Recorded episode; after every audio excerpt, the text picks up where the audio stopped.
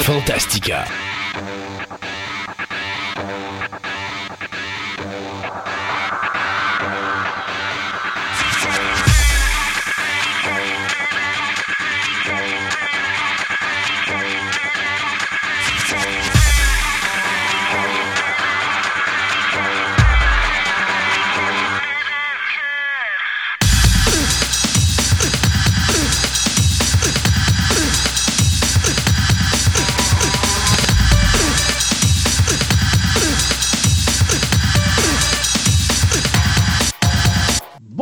Mesdames et messieurs, bienvenue à cette nouvelle édition de Fantastica. Mon nom est Christophe Lassens et je suis euh, en compagnie de mon comparse de travail, Sébastien Côté. Bonjour Sébastien. Hey, salut. Sébastien, tu le disais la dernière fois, il fait fret. Euh, bien le. Fait fret.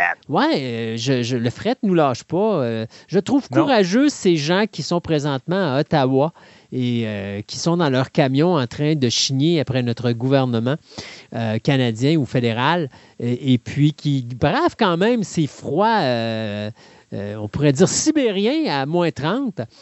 eux qui prétendent qu'on est dans un pays communiste, je trouve qu'ils ont la température qui va avec. Il me semble que ça va dans l'ambiance de leurs revendications. Aujourd'hui, on va, on va avoir une une émission, encore une fois, assez chargée. Euh, on va parler de jeux de société. Ou est-ce qu'on va parler des jeux Welcome to, Dice Forge et Comet? Et d'ailleurs, ça fait drôle parce qu'avec la comète, ben, ça nous amène avec notre chronique euh, astronomique, euh, je devrais dire en, astronomie, où est-ce qu'on va parler de la disposition des excréments dans l'espace. Oui. tu parles d'un sujet que tu nous amènes en émission aujourd'hui. Mais je peux te dire que t'as dû te faire du fun quand tu l'as monté? Parce que, est-ce qu'on avait du fun à la dire? Deux enfants de maternelle qui parlaient de caca, là, ah, ce que ça n'avait pas d'allure? Oh mon Écoutez ça, là, vous allez vous bidonner et en apprendre beaucoup. Ah oui, ben, J'ai appris beaucoup dans cette chronique-là, mais d'une manière très humoristique, peut-être. en plus, on va garder ça pour la fin, juste pour être sûr que les gens, euh, ça finisse en beauté. Et puis, du côté littérature, eh bien, euh, on va avoir deux chroniqueurs aujourd'hui qui vont nous parler de Ursula euh, Le, Guin, pardon. Donc, c'est vraiment plaisant. Et ces deux chroniqueurs-là, bientôt, vont se séparer. Donc, je vais avoir maintenant deux chroniqueurs en littérature. On va avoir Célia d'un côté et Pascal de l'autre. Mais aujourd'hui, les deux sont avec nous, donc ils vont nous parler de Madame Le Guin. Et, donc, ça va faire une émission quand même assez intéressante parce qu'en plus, vous avez nos nouvelles habituelles, la conclusion où on va vous donner nos nouvelles express, on va voir ce qu'il y a eu sur notre Twitter et pour commencer cette émission, Sébastien, notre sujet de la semaine, qui est un petit peu intéressant parce que la raison pourquoi j'en parle, c'est que. Bien qu'un petit peu, là, donc. Ben oui, juste un petit peu. C'est que présentement, on pourrait dire que, tout comme dans la Gaule, il reste un petit euh, poste de télévision encore indépendant qui résiste à l'invasion du streaming. Ce poste s'appelle le CW. Le CW est un poste qui a été créé en 2006 euh, parce qu'à l'époque, bon, tu avais deux postes. Tu avais UPN, qui appartenait à CBS ou Viacom CBS, et tu avais le WB qui, elle, appartenait à la compagnie Warner Bros. Puis à un moment donné, ces deux compagnies-là ont décidé de s'associer, puis on dit on va faire un poste pour les jeunes et on va appeler ça le CW. Donc, ils ont fusionné en 2006. Et pourquoi ils ont appelé ça le CW? Ben, C pour CBS et W pour Warner Brothers. Quand on a commencé euh, ça en 2016, ben, euh, l'un, je pourrais dire, l'un des premiers shows qui était en ondes, c'était euh, The Gossip Girl qui avait été suivi par la suite avec la série 90210, qui a été extrêmement populaire. Et on a même eu aussi la fameuse série de Vampire Diaries.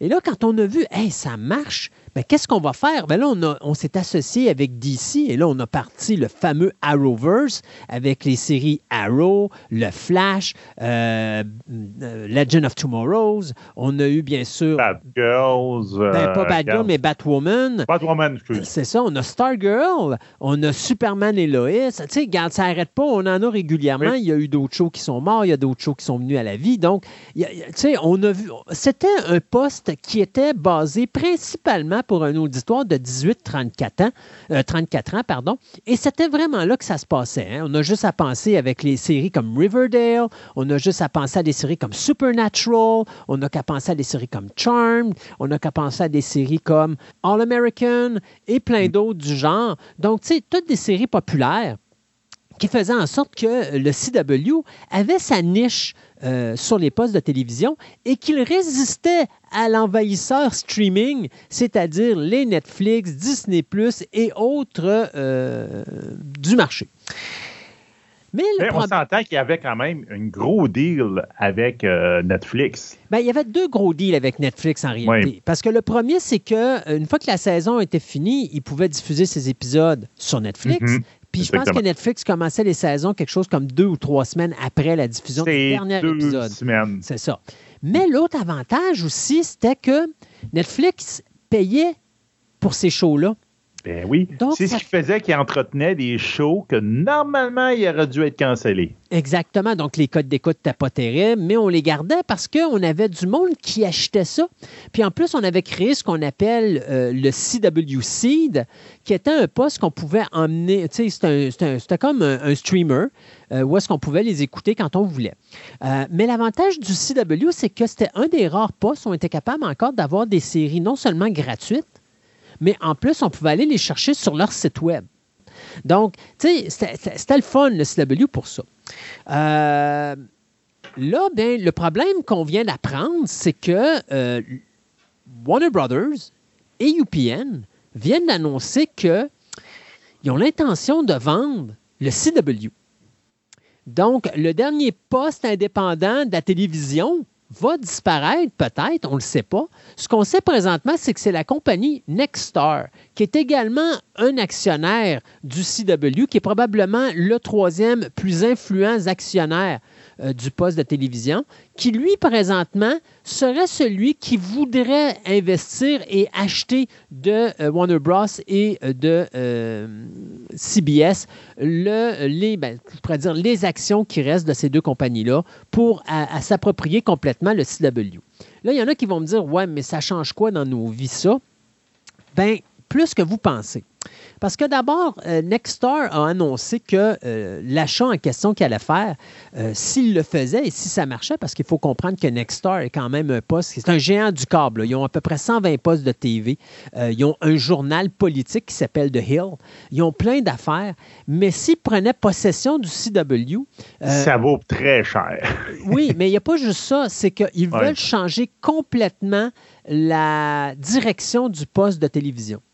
Donc, c'est-à-dire que là, présentement, le poste de télévision va vers un auditoire de 18 à 34 ans. Là, on veut chercher aller chercher une autre cible démographique sur le marché. Donc, ça veut dire que les jeunes qui ont l'habitude d'écouter leurs shows qu'ils aiment sur le CW, ben, pourraient perdre ce poste-là et ces shows-là pourraient disparaître. Parce qu'il faut s'entendre que il y a une raison pourquoi que CBS pense vendre puis que Warner Brothers pense vendre. Ces deux compagnies-là se spécialisent de plus en plus dans leur poste de streaming. Donc, Warner Brothers a le HBO Max et du côté de CBS, on a Paramount Plus. C'est ça. Puis il manque beaucoup d'argent. Ça fait beaucoup de liquidités dans les dernières années qui vendent des trucs à gauche et à droite pour financer leur streaming puis le catalogue qu'ils veulent mettre dessus. Puis là, euh, c'est justement, je te dirais que c'est probablement une des principales raisons pourquoi ils veulent, entre guillemets, se débarrasser de CW. C'est pas qu'ils n'aiment pas le contenu, mais c'est juste qu'ils ils ont besoin d'argent pour faire plus d'argent. Ben oui, parce que depuis 2019, la problématique qu'il y a, c'est que euh, euh, bon, l'entente avec Netflix est arrêtée. Donc là, Ouais. on n'a plus de recettes qui rentrent comme avant. Donc, ce qui nous fait vivre, c'est vraiment les publicités et bien sûr l'argent qu'ils vont retirer du syndication. Donc, euh, c'est pas assez nécessairement pour garder des shows qui ont des basses qualités au niveau des ratings euh, pour leur permettre de survivre. Alors, je pense que oui, effectivement, là, à un moment donné, on arrive à ça. Mais là, la complexité de la chose est la suivante. Si WB vend les droits, vend, mettons, ses droits, ou pas ses droits, mais ses actions de la compagnie du, euh, du CW, et que CBS vend également ses actions, qu'est-ce qui se passe avec les droits des séries télé qui sont présentement diffusées sur CW, c'est-à-dire les séries comme Superman et Lois, Walker, Stargirl, Batwoman, Le Flash, Legion of Tomorrow. C'est toutes des séries, ça, que, tu sais, Riverdale, est-ce que ça va rester sur le CW? Ou est-ce qu'on va dire au CW, ben là, tu vas payer pour avoir le droit de diffuser ces émissions-là? Sinon, ces séries-là vont devenir des choses qui vont être uniquement regardables sur les postes de streaming HBO Max ou encore le Paramount Plus. C'est ça. Puis là, à savoir d'ici, avec l'entente qu'il y avait initialement, c'est comment qu'elle va se comporter avec une vente. Là. Puis peut-être que DC aussi, ils seraient peut-être intéressés de ramener bien des affaires, des propriétés intellectuelles chez eux, puis euh, nourrir son propre poste. Là. C'est parce que maintenant, on a quoi que DC, comment il s'appelle DC euh? Ah, mais ça, ça n'existe plus. Ça a été assimilé par, euh, par HBO Max, là, qui était le DC, ben, le DC Universe ou le DCverse. Ben, là, ouais. Ça tombe dans HBO Max, comme tu dis. Donc, HBO Max, il va peut-être vouloir retrouver toute la propriété de toutes ces shows d'ici-là. Surtout qu'il y en a quelques-uns là-dedans qui sont sur le respirateur artificiel, comme de Flash. Là.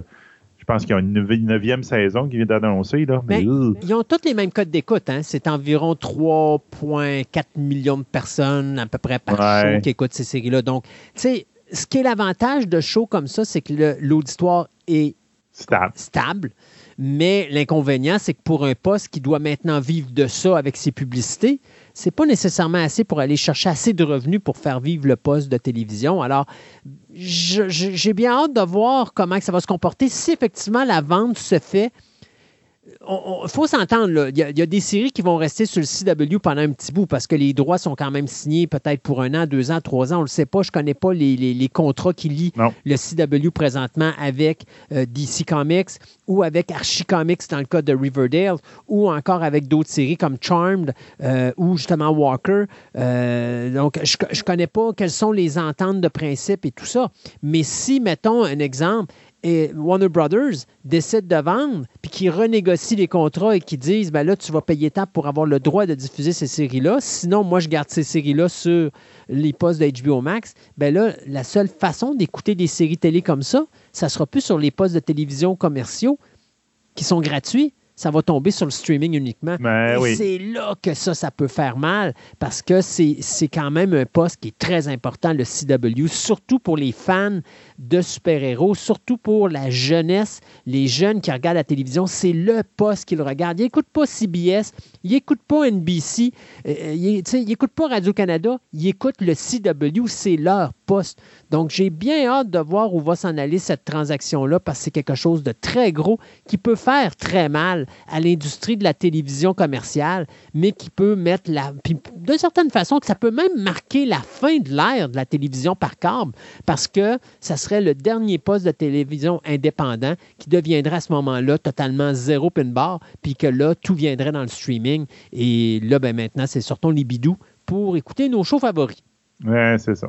on s'arrête euh, le temps d'une première chronique. Euh, après ça, on arrivera avec notre gros segment de nouvelles. Et après ça, eh bien, en fin d'émission, on aura nos nouvelles express. Et surtout, ce que Sébastien nous a réservé comme surprise sur notre Twitter.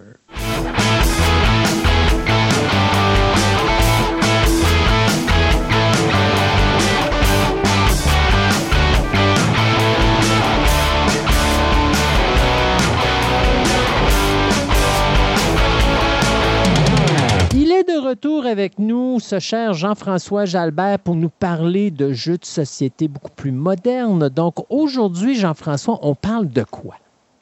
Aujourd'hui, on va parler du jeu Welcome to, du jeu Dice Forge et du jeu Coatl. Et on commence par? On va commencer par Welcome to. Allons-y donc. Donc, Welcome to, euh, c'est un jeu euh, qu'on appelle de type Roll and Write. C'est un jeu, dans le fond, chaque personne va avoir sa feuille et va écrire sur sa feuille personnellement. Puis à la fin, on va calculer le nombre de points pour savoir qui a gagné. Donc, c'est un peu comme le dit, chacun a sa feuille, puis une fois que la feuille est terminée, on la prend, on la jette aux poubelles, on en reprend une nouvelle pour faire une deuxième partie. Donc, idéalement, soit que vous achetez plein de pads ou encore vous faites pas mal de photocopies de votre page originale. Sinon, une autre suggestion que j'aurais pour, euh, pour les gens, ça serait de faire plastifier leurs feuilles, d'aller, mettons, chez Bureau en Mmh. gros. Ça, je pense que c'est un service qu'ils font. Après ça, on prend un crayon effaçable qu'on achète au Dollarama ou au Bureau en gros parce qu'on était déjà là. Je veux pas faire de pub pour personne, c'est pas, c'est pas le but ici, mais euh, fait que, une fois que c'est plastifié, après ça, bon, on efface puis on recommence. C'est bon. Effectivement, c'est- c'est c'est une très belle, euh, une très belle suggestion. Donc, le jeu, euh, on se trouve avec des architectes en plein boom démographique et on doit réussir à faire des rues pour, euh, pour accumuler des points et être, le, disons, l'architecte euh, le mieux coté de, la région. Donc, sur notre feuille, on se trouve à avoir trois rues. Chaque rue a, dans la première rue, on a 10 maisons, dans la deuxième, on a 11 maisons, et ensuite, dans la troisième rue, on a 12 maisons. Donc, ce qu'on doit faire, c'est de, mettre des adresses sur nos maisons, des chiffres. Les chiffres vont varier entre 1 et 15. Pour euh, inscrire ces chiffres-là, on a un paquet de cartes. Je vais y revenir tout à l'heure pour euh, vous expliquer comment ça fonctionne. Mais pour vous donner une idée, pour, que vous ayez peut-être un visuel là en tête, on a trois rues avec plein de maisons qui ont absolument rien dedans. Il y a certaines maisons qui ont des piscines, il y en a d'autres qui n'en ont pas. Fait que je vais revenir sur ces petits détails-là. Puis dans le bas, là, on a notre, euh, notre façon de calculer en cochant les cases. Puis ensuite, ben, on va calculer nos points pour savoir qui, a fait le, qui, qui gagne la partie.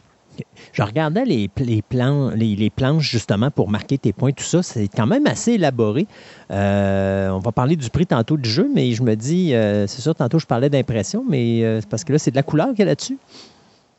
Oui, euh, je vous dirais que par exemple, la couleur euh, ne serait pas nécessaire en, en noir et blanc, ça va fonctionner pareil. C'est sûr que visuellement, c'est plus beau, mais vous allez être capable de jouer, là, même si c'est en noir et blanc, là, si on fait juste des photocopies euh, régulières. là. Ça, il n'y a pas de problème. Donc, c'est un jeu qui va jouer tout le monde en même temps. Donc, ce qu'on va faire, c'est que chacun a sa feuille et au centre de la table, on va avoir un paquet euh, de cartes qu'on va séparer en trois piles de 27 cartes pour que les piles soient égales.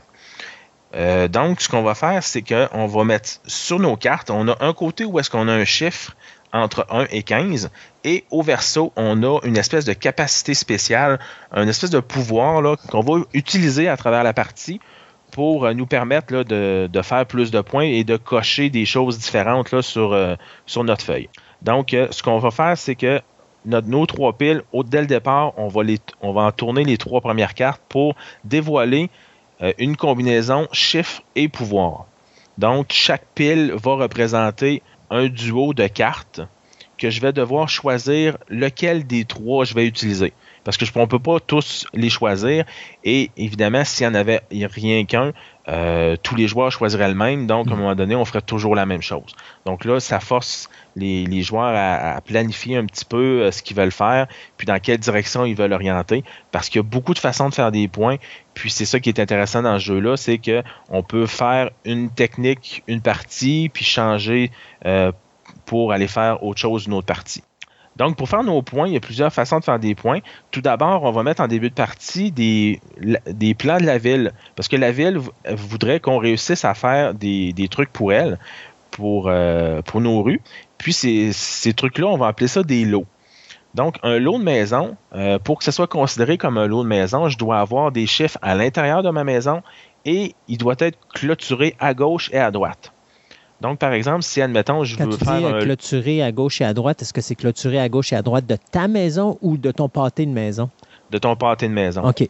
Donc, si, admettons, j'ai je veux faire un pâté de maison, un lot de trois maisons, euh, mettons le 5, le 6 et le 7, mais si j'ai une clôture à droite du 5 et à gauche, non, excuse-moi, à gauche du 5 et à droite du 7, ça me fait un lot de trois maisons parce qu'ils sont clôturés et elles ont un chiffre à l'intérieur de chacune des maisons. OK. Donc, la ville va nous mettre trois objectifs comme ça. Et ça peut être, par exemple, faire un lot de six maisons et trois lots de une maison. Et l'autre, ça peut être euh, trois lots de trois maisons. Fait que, tu sais, c'est des objectifs différents comme ça. Et c'est une course. Donc, le premier qui va réussir à faire une de ces trois cartes objectifs-là va ramasser plus de points. Mais elle sera quand même disponible pour les autres joueurs, mais ils vont faire moins de points si ce n'est pas les premiers à la réussir. Fait que ça, c'est une façon de faire des points. Une autre façon de faire des points, c'est justement avec ces lots de maisons-là. Parce que dans le bas de notre feuille, on a une façon de compter. En début de partie, mettons, les lots de une maison valent un point. Des lots de deux maisons valent deux points, et ainsi de suite jusqu'à six. Donc, à chaque fois que je vais faire des lots dans mes rues, ça va me donner des points à la fin de la partie et en plus, ça pourrait me permettre de réussir les plans que la ville me demande. Une autre façon de faire des points, c'est de construire des piscines. Donc moi, euh, je vous disais tout à l'heure qu'il y a certaines maisons qui ont des piscines.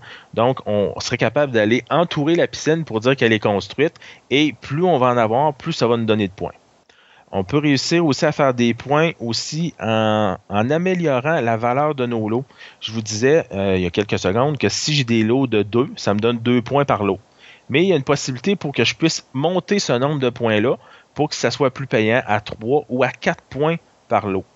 Ça, ça peut être intéressant.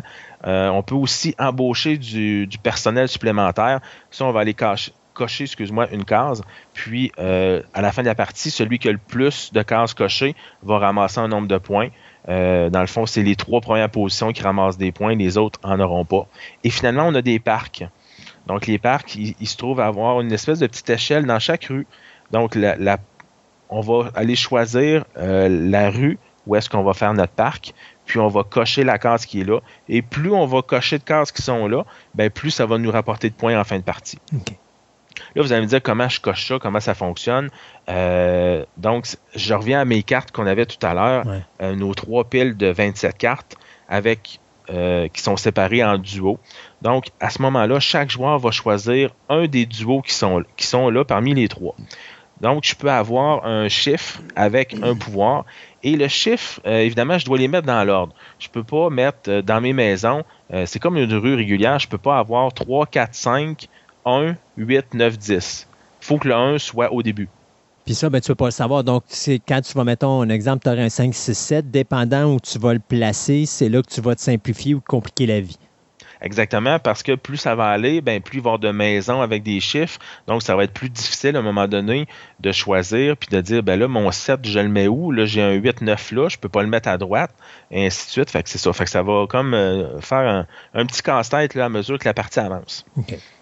Donc, le, fonctionnement du jeu, c'est qu'on choisit notre duo de cartes et le, pouvoir qui est rattaché à ce nombre-là, on n'est pas obligé de, l'exécuter. Mais évidemment, je vous conseille de le faire parce que c'est des capacités qui vont nous permettre de faire plus de points. Donc, moi, si je prends le duo, admettons 7 avec le pouvoir qui est là, euh, je vais inscrire le numéro 7 et faire le pouvoir. Pour les pouvoirs, il y en existe plusieurs. Le, premier, évidemment, ça va être, je, je vous parlais de clôturer tout à l'heure, donc une, des, choses qui est possible de faire avec les, pouvoirs qui sont là, c'est de clôturer. Euh, quand je dis la capacité spéciale qui est là, évidemment, il y a une icône. Donc, mon set avec une clôture me dit que je peux clôturer. Alors que mon set avec un parc va me dire que ben, je peux utiliser le set, mais je dois aller cocher une, une case dans mon échelle de parc qui est reliée à cette rue-là. J'ai aussi euh, des piscines. Euh, comme je vous disais tout à l'heure. Par contre, les piscines sont particulières parce que je dois cocher la piscine exactement à l'endroit où j'écris mon chiffre. Donc, je ne pourrais pas euh, écrire mon chiffre, admettons, dans la première rue, exemple, le numéro 1 n'a pas de piscine à la première maison. Donc, tu peux pas le mettre je là. Pourrais, je pourrais pas le mettre là. Euh, par contre, à la rue 2, il y en a un. les rues, on n'est pas obligé de les faire dans l'ordre. On peut y aller, on, je pourrais mettre un chiffre à la première euh, rue, ensuite deux chiffres à la troisième, je peux revenir à la deuxième et ainsi de suite, selon euh, les chiffres que je vais choisir, là, puis sélectionner là, à travers ça. Euh, on a aussi comme pouvoir, donc je disais, on a les clôtures, on a les paysagistes pour les parcs, les piscines. On a aussi des agences intérimaires qui viennent euh, nous aider à construire. Ces agences-là, dans le fond, ce, qui nous permettent de faire, c'est d'augmenter la valeur de notre chiffre. Donc, si, admettons, j'ai une combinaison 12 et un, un, intérimaire, ben là, je peux changer ma valeur du 12 soit de plus 1, plus 2, moins 1 ou moins 2. Fait que mon 12 peut se transformer entre 10 et 14. Fait que ça facilite la vie, ça, peut être intéressant. Puis ces, agences-là, euh, c'est eux que je vais cocher pour savoir lequel, à la fin de la partie, va avoir une majorité pour faire plus de points. Fait que ça, oui, c'est intéressant parce qu'on peut bouger notre chiffre, mais en plus, ben, on va aller euh, avoir peut-être des bonus en fin de partie. Donc, demande beaucoup de stratégie. Oui, il y a quand même un bon degré de stratégie. Euh, fait qu'on a comme plus, souvent plusieurs choses à penser, puis peut-être un peu à planifier d'avance en disant, ben là, si je fais ça, euh, faut pas que j'oublie que si, admettons, à mes trois premiers tours, je prends 3 sets, euh, je pourrais plus en prendre du tout à la fin de la partie, fait que ça peut, euh, ça peut me causer des problèmes. OK. Donc, puis finalement, il me reste un dernier pouvoir qui se trouve être un agent immobilier. Non, il m'en reste deux, excuse-moi. J'ai un agent immobilier qui, lui, va me permettre d'augmenter la valeur de mes lots. Tout à l'heure, en entrée de jeu, je vous disais qu'un lot de valeur 2 ou 3, euh, de valeur 3 par exemple, va valoir 3 points en début de partie, mais mon agent immobilier peut me permettre de, de cocher la case 3 et maintenant, ils vont me valoir 4 en fin de partie. Donc là, je peux essayer de focuser ma stratégie pour faire des lots de 3 et quitte à même à aller prendre un nouvel agent immobilier qui va me permettre de cocher la case 4 pour me libérer la case 5 et maintenant faire 5 points par par lot 3 que je vais avoir. Fait que oui, il y a beaucoup de stratégies. Euh, par contre, il y a une façon aussi de nous aider, c'est qu'on peut faire des, numéros. Euh, l'icône, c'est comme une espèce de boîte postale, c'est marqué BIS, B-I-S. Puis ça nous permet de marquer deux fois le même chiffre. Donc, je pourrais mettre un 3A à côté d'un 3. Fait dans le fond, c'est ça. Fait que je vais toujours prendre la combinaison chiffre et capacité spéciale. Je, vous les, ai expliqués, évidemment, sont, sont détaillés dans les règles. Puis il y a des petites contraintes aussi. Mais on, je pense que vous savez un petit peu le, principe du jeu. Donc, je choisis un duo, je l'inscris, tout le monde fait ça en même temps et choisit un des trois duos qui sont au centre de la table. Une fois que tout le monde a inscrit son chiffre et coché sa capacité, on retourne la carte pour avoir de nouveaux numéros avec une nouvelle capacité spéciale, puis on continue comme ça. La partie va se terminer euh, soit que euh, y a un des joueurs qui a réussi à faire les trois demandes de la ville, parce que euh, je vous disais qu'il y a trois objectifs en début de partie. Donc, si quelqu'un réussit les trois, il met fin à la partie. ça peut être aussi si quelqu'un a, mis un numéro dans toutes les maisons de toutes ces rues. Là, à ce moment-là, ça déclenche aussi la fin de partie. Ça, il faut être chanceux, par exemple, parce qu'il faut toujours que les chiffres donnent aux bons endroits. Puis, euh, finalement, ben, l'autre option, c'est que si jamais euh, j'ai des combinaisons vers la fin de la partie où est-ce que euh, j'ai des chiffres que je ne peux pas placer? Parce que les chiffres, je dois toujours les placer. Ça, c'est une règle du jeu, c'est que je dois être obligé de toujours placer un des trois chiffres qui sont disponibles, mais la, capacité, je ne suis pas obligé de la prendre si elle ne m'intéresse pas ou si parce qu'elle est déjà complétée. Donc, si jamais je, ne suis pas capable de mettre le, chiffre en question, ben je dois cocher une des cases qui va me donner un point négatif et aussi dès que j'en ai trois de cochés, ben, j'ai comme un trois prises. Donc, comme au baseball, je suis retiré et à ce moment-là, ça déclenche aussi la fin de partie. Puis ensuite de ça, on va cumuler tous nos points. Donc, les points qu'on a sur nos parcs, le nombre de piscines qu'on a, le, nombre d'agences, euh, celui qui a la majorité la plus haute va faire des points. Euh, tous les lots qu'on a, les plans de la ville, puis euh, les points négatifs qu'on aurait pu accumuler à travers la partie, puis ensuite le total et on se compare à tous les joueurs. Fait que, euh, on, regarde qui, qui est le plus haut et qui gagne la partie. On parle de. Parce que euh, j'avais vu à un moment donné sur la boîte, mais je ne sais pas si c'était une erreur d'impression, mais on dit que ça se jouait entre 1 et 100 joueurs. Oui, ça peut jouer jusqu'à 100 joueurs. Wow. Euh, évidemment, il faut une, un très, très, très grand salon. mais étant donné que c'est c'est toujours des choix qu'on fait, puis tout le monde joue en même temps, puis il va écrire sur sa feuille, fait que ça peut aller jusqu'à 100. À 100, je vous dirais que vous ne jouerez pas quatre parties parce que votre patte de feuille va être épuisée. Non, oui, bien ça, c'est sûr. Sauf si, euh, bien sûr, on a pris ta suggestion de début d'émission. Oui, de, les plastifier. Fait qu'à la, limite, ben, tout le monde efface, puis on recommence une partie. Exact. Fait que, tu sais, oui, ça dit que ça peut être d'un à 100, mais c'est comme euh, une exagération euh, humoristique dans le sens qu'il n'y a pas de limite de nombre de joueurs. Mais encore un jeu qu'on peut jouer euh, tout seul si on a besoin juste de passer un temps où est-ce qu'on a besoin de se recycler soi-même. Exactement. C'est un jeu qui est, un petit peu moins long. Va durer à peu près une demi-heure. OK. on parle de quoi au niveau coût? Au, niveau coût, on parle d'environ un petit peu moins de 30 OK, bon, c'est raisonnable. Parce que le fond, c'est sûr, oui, c'est un, un, pad de feuilles, puis euh, il y a le paquet de cartes, il y a les instructions, puis tout ça. Euh, c'est dans une petite boîte, là, fait que c'est pas quelque chose qui a énormément de matériel. Par contre, il est quand même très profond comme jeu. Il y a beaucoup de stratégies, il y a beaucoup de façons de faire des points, comme vous pouvez voir. Donc, euh, pour le prix, il est quand même intéressant.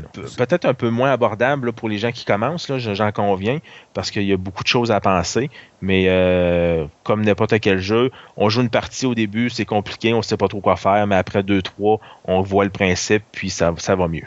Puis, tu as toujours au niveau de l'âge, là, tantôt tu parlais, euh, c'est-tu quelque chose qui est pour la famille ou encore le jeu de stratégie est trop demandant pour un enfant de bas âge, puis c'est plus qu'on suggéré pour un, quelque chose plus adolescent? J'irais plus euh, côté adolescent parce qu'effectivement, il y a beaucoup de stratégies. Euh, probablement qu'un enfant en plus bas âge va avoir de la misère à, à comprendre, de dire, bon, ben, je vais prévoir des coups d'avance en me disant, ben, OK, je vais augmenter la valeur de mes lots, de mes pâtés de maison de 4, quatre maisons pour faire plus de points. Mhm. Donc, je dois penser à aller chercher des clôtures, faire mes chiffres d'avance, puis bloquer ça pour coordonner peut-être avec les plans de la ville qui demandent aussi des lots de 4. Fait que, il y a comme une stratégie qui serait peut-être un peu plus euh, difficile à, saisir là, pour euh, des, des, jeunes enfants. Dice Forge. Oui, Dice Forge, c'est un jeu qui est quand même spécial parce que euh, lui, on va avoir euh, des dés. Euh, chacun va partir avec deux dés semblables, mais on va pouvoir changer les faces, les modifier, en enlever celles qu'on a pour en ajouter des nouvelles. Et comme ça, ben, on, réussit à pimper notre dé. Pour, on, forge, notre dé. Oui, exactement. Donc, dans le fond, le seul but du jeu, encore là, c'est de faire le plus de points. Puis, chaque personne va avoir un petit plateau devant lui euh, le plateau est comme troué, donc on a des petits cubes qu'on met dans les trous, puis on peut compter comme ça aussi nos ressources. On a, en fait, on a trois ressources puis des points de victoire sur notre plateau. Euh, la première ressource c'est de l'or, la deuxième ressource c'est des fragments solaires et la troisième c'est des fragments lunaires. Puis à la, fin, ben, on a nos points de victoire qu'on compte comme à mesure qu'on les accumule. Euh, fait que ce jeu-là, il se joue de 2 à 4 joueurs. C'est un jeu qui va jouer, tout dépendant du nombre de joueurs, là, entre 9 et dimanche. Euh, dimanche, là, je ne parle pas de la journée, là, je parle de 10 manches. Oui, OK. Euh, donc, euh, ces ressources-là, ce qu'on va faire, c'est que ce qui est intéressant aussi, c'est qu'à chaque tour, admettons c'est moi le joueur actif, ça va être mon tour à jouer, ben, tout le monde va quand même brasser ses dés et accumuler les ressources selon la face de dés sur laquelle je tombe. Donc, moi, je vais jouer mon tour, mais toi aussi, Christophe, en brassant tes dés, tu vas pouvoir mettre sur ton compteur Ah, ben là, je viens d'obtenir de, deux heures et un fragment solaire, par exemple. Fait que tu l'inscris, c'est pas à toi à jouer, mais tu quand même, tu, es capable d'aller chercher des ressources pendant le tour des autres joueurs. Donc, moi, mon tour, j'ai euh, deux choses, euh, deux choses que je peux faire. Euh, la première chose, c'est euh, parce que notre, jeu va être divisé comme en deux sections. J'ai la première section euh, qui est comme faite aussi pour aller sur le dessus de la boîte, parce que Dice Forge, on se trouve à être euh, des, des, mortels qui veulent impressionner les dieux, puis on va aller réussir à forger le meilleur dé possible pour les impressionner. Donc le plateau est comme mis sur la boîte de jeu puis euh, comme s'il était surélevé, puis ça, ça, peut avoir l'air d'un aspect comme si c'était un temple grec, par exemple. Donc, on a cette section-là où est-ce qu'on a plein de faces de dés, puis ces faces de dés-là, on va les acheter avec notre or. Donc, évidemment, plus la face de dés va être payante, va être euh, particulière, ben, plus elle va être chère à acheter. Et aussi, on a une autre section où est-ce qu'on a un plateau, puis on a plein de cartes qu'on installe autour de ce plateau-là. Et ces cartes-là vont nous donner des effets à travers la partie. Ça peut être des effets, ben je relance mon dé, euh, mettons à chaque tour que euh, un adversaire joue, ben je peux aller copier la face de son dé. Et ces cartes-là vont aussi nous donner des points de victoire qu'on va pouvoir accumuler. Fait qu'évidemment, plus la carte va coûter cher encore là, plus l'effet va être bonifique. Euh, bénéfique, pardon. Puis il y a même la carte qui demande 5 euh, fragments solaires, 5 fragments lunaires, qui elle peut valoir 26 points de victoire, là, fait qu'elle est extrêmement payante. Sauf que le nombre de cartes est limité. Donc si on est deux joueurs, on va mettre deux exemplaires de chaque carte. Fait que moi, je peux aller en chercher deux.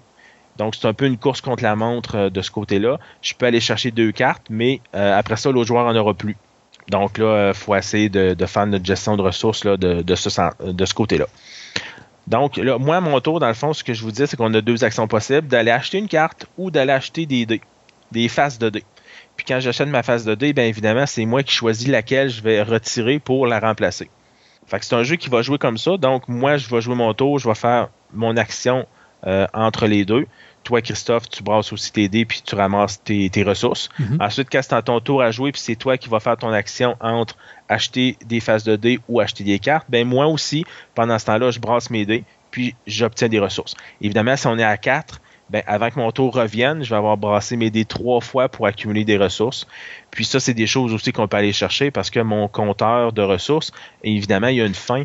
Par contre, je pourrais aller m'acheter une carte qui me donne un, une espèce d'extension de, compteur. Puis là, ben, je vais pouvoir accumuler plus d'or, plus de fragments, puis tout ça.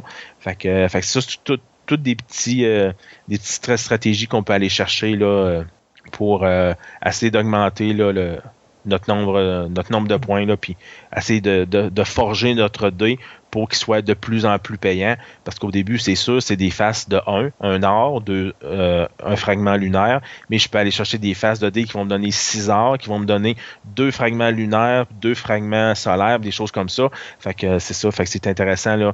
Puis c'est toujours, vu qu'on a le choix juste en deux actions, ben si je vais chercher une carte ce tour-là, j'ai pas de nouvelle face de dés. Fait que là, c'est un, petit choix déchirant là, qui peut. Euh, qui peut apparaître là, pour euh, savoir ce que je dois faire à mon tour. Puis comme ça se joue en 9 ou 10 manches, on joue, on n'a pas de tour souvent, fait qu'il faut vraiment maximiser nos actions euh, à chaque tour. Et au niveau graphisme, incroyable.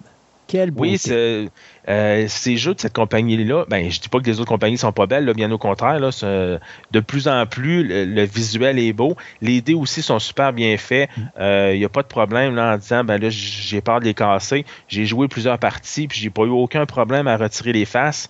Euh, elles tombent pas non plus. des fois, on, pourrait penser qu'à force de les enlever puis de les remettre, ça pourrait comme être plus lousse, puis ça pourrait tomber tout seul, mais c'est pas le cas. Euh, ben, peut-être qu'après 400 parties, mais pour l'instant. Euh, tu t'es pas rendu là encore. Non, je me suis pas rendu là encore. euh, C'est-tu bien long, une partie? Une partie, non, c'est quand même assez rapide. On parle peut-être un 45 minutes. OK. C'est un jeu qui joue de 2 à 4 joueurs.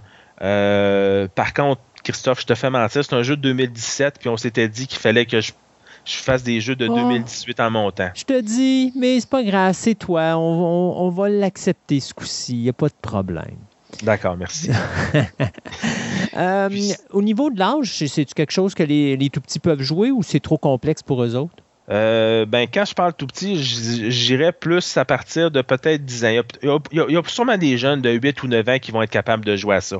Mais c'est sûr que je ne descendrai pas en bas de ça. Euh, un, les dés sont pas nécessairement fragiles, mais les faces de dés sont quand même minces, dans le sens où il euh, faut faire attention parce que ça pourrait voler partout. Là. Mais euh, c'est pas. Puis aussi, ben, vu qu'il y a quand même un aspect stratégique, c'est sûr que c'est beaucoup de hasard parce que ça va dépendre sur quoi je vais tomber.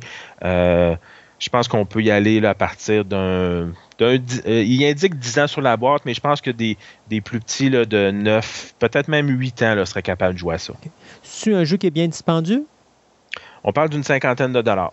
avec les graphiques que j'ai vus, là, c'est. Puis les dés, parce que veut, veut pas le dé, le fait de la. Il, il, il, met, il inclut-tu dans la boîte quelque chose pour permettre d'enlever le, dessus du, euh, du dé, le côté du dé, puis de le remplacer, ou c'est toi qui vas prendre comme genre une clé ou un stylo ou quelque chose d'autre? Là?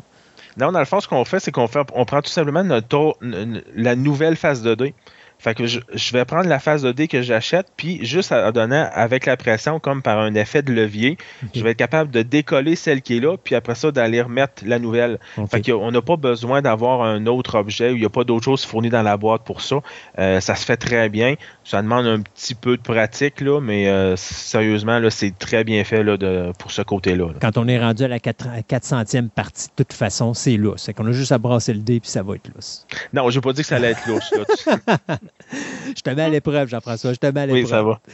Euh, OK. Coatl. Oui, Coatl. Donc, ça, c'est un jeu, euh, c'est un jeu québécois. Euh, donc, c'est intéressant pour ça parce qu'on n'en a pas beaucoup dans, ce style-là.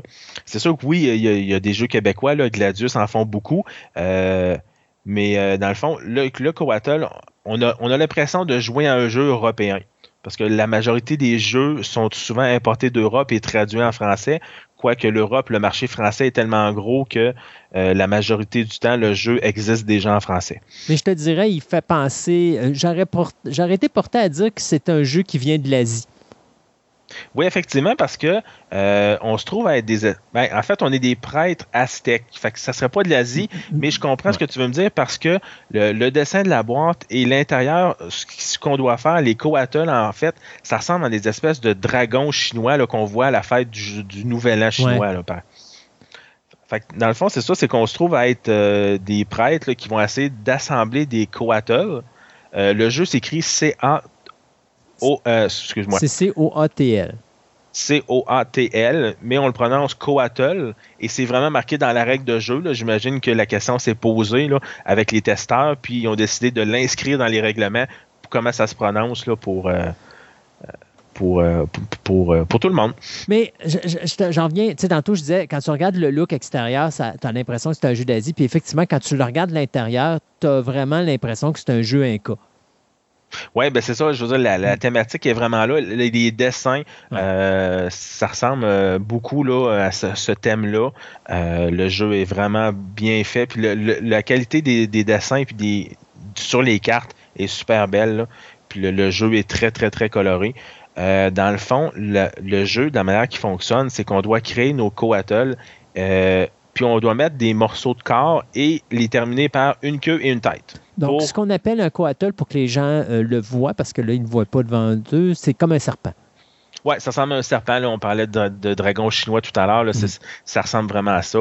Puis euh, les pièces s'imbriquent une dans l'autre. Donc, c'est pas je le mets une à côté de l'autre, puis si je l'accroche avec mon bras, il se défait. Non, il se défera vraiment pas. C'est vraiment bien fait là, pour ça. Là. Euh, toutes les pièces s'imbriquent. Puis, dans le fond, le but du jeu, c'est de réussir à en créer trois. Euh, non, en fait, la partie va se terminer quand il va en avoir trois créés, mais le but du jeu, c'est de réussir à faire le plus de points. Comment je vais faire des points? Euh, c'est avec mes cartes prophétie et mes cartes euh, de temple. Je vais revenir un petit peu tantôt là-dessus. Je vais vous expliquer un petit peu le visuel, comment, le jeu comment le jeu est fait. Chaque joueur va avoir un plateau personnel de 8 cases. Donc, si jamais, pour X raison, je voulais ramasser une neuvième pièce, je peux pas, je suis limité à 8. Euh, On va partir aussi avec des cartes, euh, des cartes prophétie et des cartes temple que je vais expliquer tout à l'heure. Et ce qu'on va mettre dans le centre de la table, on a une espèce de plateau euh, de forme circulaire où là, on va mettre quatre items dans le centre qui se trouvent à être deux queues et deux têtes. Et on va mettre des duos de parties du corps autour de, de, de ces quatre éléments-là. Et on va en mettre six au total. Donc, on va avoir six fois deux pièces de corps. Les pièces en, tant que telles sont de couleurs différentes. Il y en existe des bleus, des rouges, des jaunes, des verts et des noirs. Donc, on a cinq couleurs au total. Ce qu'on doit faire, euh, à notre tour, on a, euh, dans le fond, trois actions possibles. C'est soit prendre des pièces dans le milieu. On a le choix entre soit une tête, une queue ou un duo de pièces de corps. Je peux prendre deux pièces de corps. Euh, visuellement, c'est sûr qu'on le, le voit pas, mais il est bien illustr- illustré sur le carton. Les pièces, les deux pièces sont vraiment ensemble. Donc, je choisis un des doublés de pièces, puis je peux mettre ça sur euh, ma, planche personnelle où est-ce que j'ai huit cases là, de, réserve. Donc, euh, je peux, comme je vous disais, je peux prendre des pièces, je peux aller piger des nouvelles cartes prophétie, ou je peux assembler mon coatl, c'est-à-dire prendre les pièces qui sont dans ma réserve et les installer sur mon coatl qui je peux le commencer ou euh, allonger celui qui est existant. Euh, pour faire des points, dans le fond, je reviens à mes, mes cartes là, que, que je, je vous disais tout à l'heure, les, les cartes prophétie puis les cartes temple. Euh, les cartes temple, c'est des cartes qui vont être bonnes une fois que le coatl est terminé. Une fois que j'ai mis la queue et la tête pour dire qu'il est terminé, je peux essayer de valider si, admettons, les cartes temple, ça peut être euh, genre j'ai au moins 12 pièces et j'ai autant de rouge que de bleu. Ça peut être un, type de carte temple. Euh, ça pourrait être aussi, ben, j'ai maximum 10 pièces et j'ai aucune verte. C'est des espèces de combinaisons comme ça euh, qu'on va être capable d'aller chercher des points. Et j'ai mes cartes prophétie qui, elles, ben, ça va être pendant la construction de mon coatl. Si j'ai une carte prophétie qui fonctionne et qui s'applique au coatl que je suis en train de construire, ben, je vais pouvoir la placer puis dire ben, je réussis celle-là. Puis, euh, dans le fond, ça va me donner des points. Ce genre de carte-là, ça, peut être, euh, par exemple, du genre euh, chaque pièce bleue va me donner un point. Euh, Puis souvent, ce qui va arriver, c'est que je peux le faire plus d'une fois. Parce que sur la même carte, ça va être vraiment bien indiqué. Si je le fais une fois, ça me donne, mettons, un point. Si j'en ai trois, je, fais quatre points. Puis si j'en ai cinq, par exemple, je fais sept points. Fait que là, je peux jouer une carte comme ça qui me dit, bon, ben, aussitôt j'ai des pièces bleues, ça me donne des points. Ça peut être des cartes aussi qui me disent euh, faut que j'ai des séquences euh, jaunes et vertes, une à côté de l'autre. Puis, bien évidemment, je peux peut-être le répéter deux ou trois fois là, selon les cartes. Euh, j'en ai d'autres, ça peut être bon, ben je veux une suite euh, d'une pièce verte avec une pièce noire, mais une autre suite de pièces vertes et pièces noires, mais qui doivent être séparées par d'autres pièces de d'autres couleurs. Fait qu'il y a plusieurs cartes Ouais. comme ça.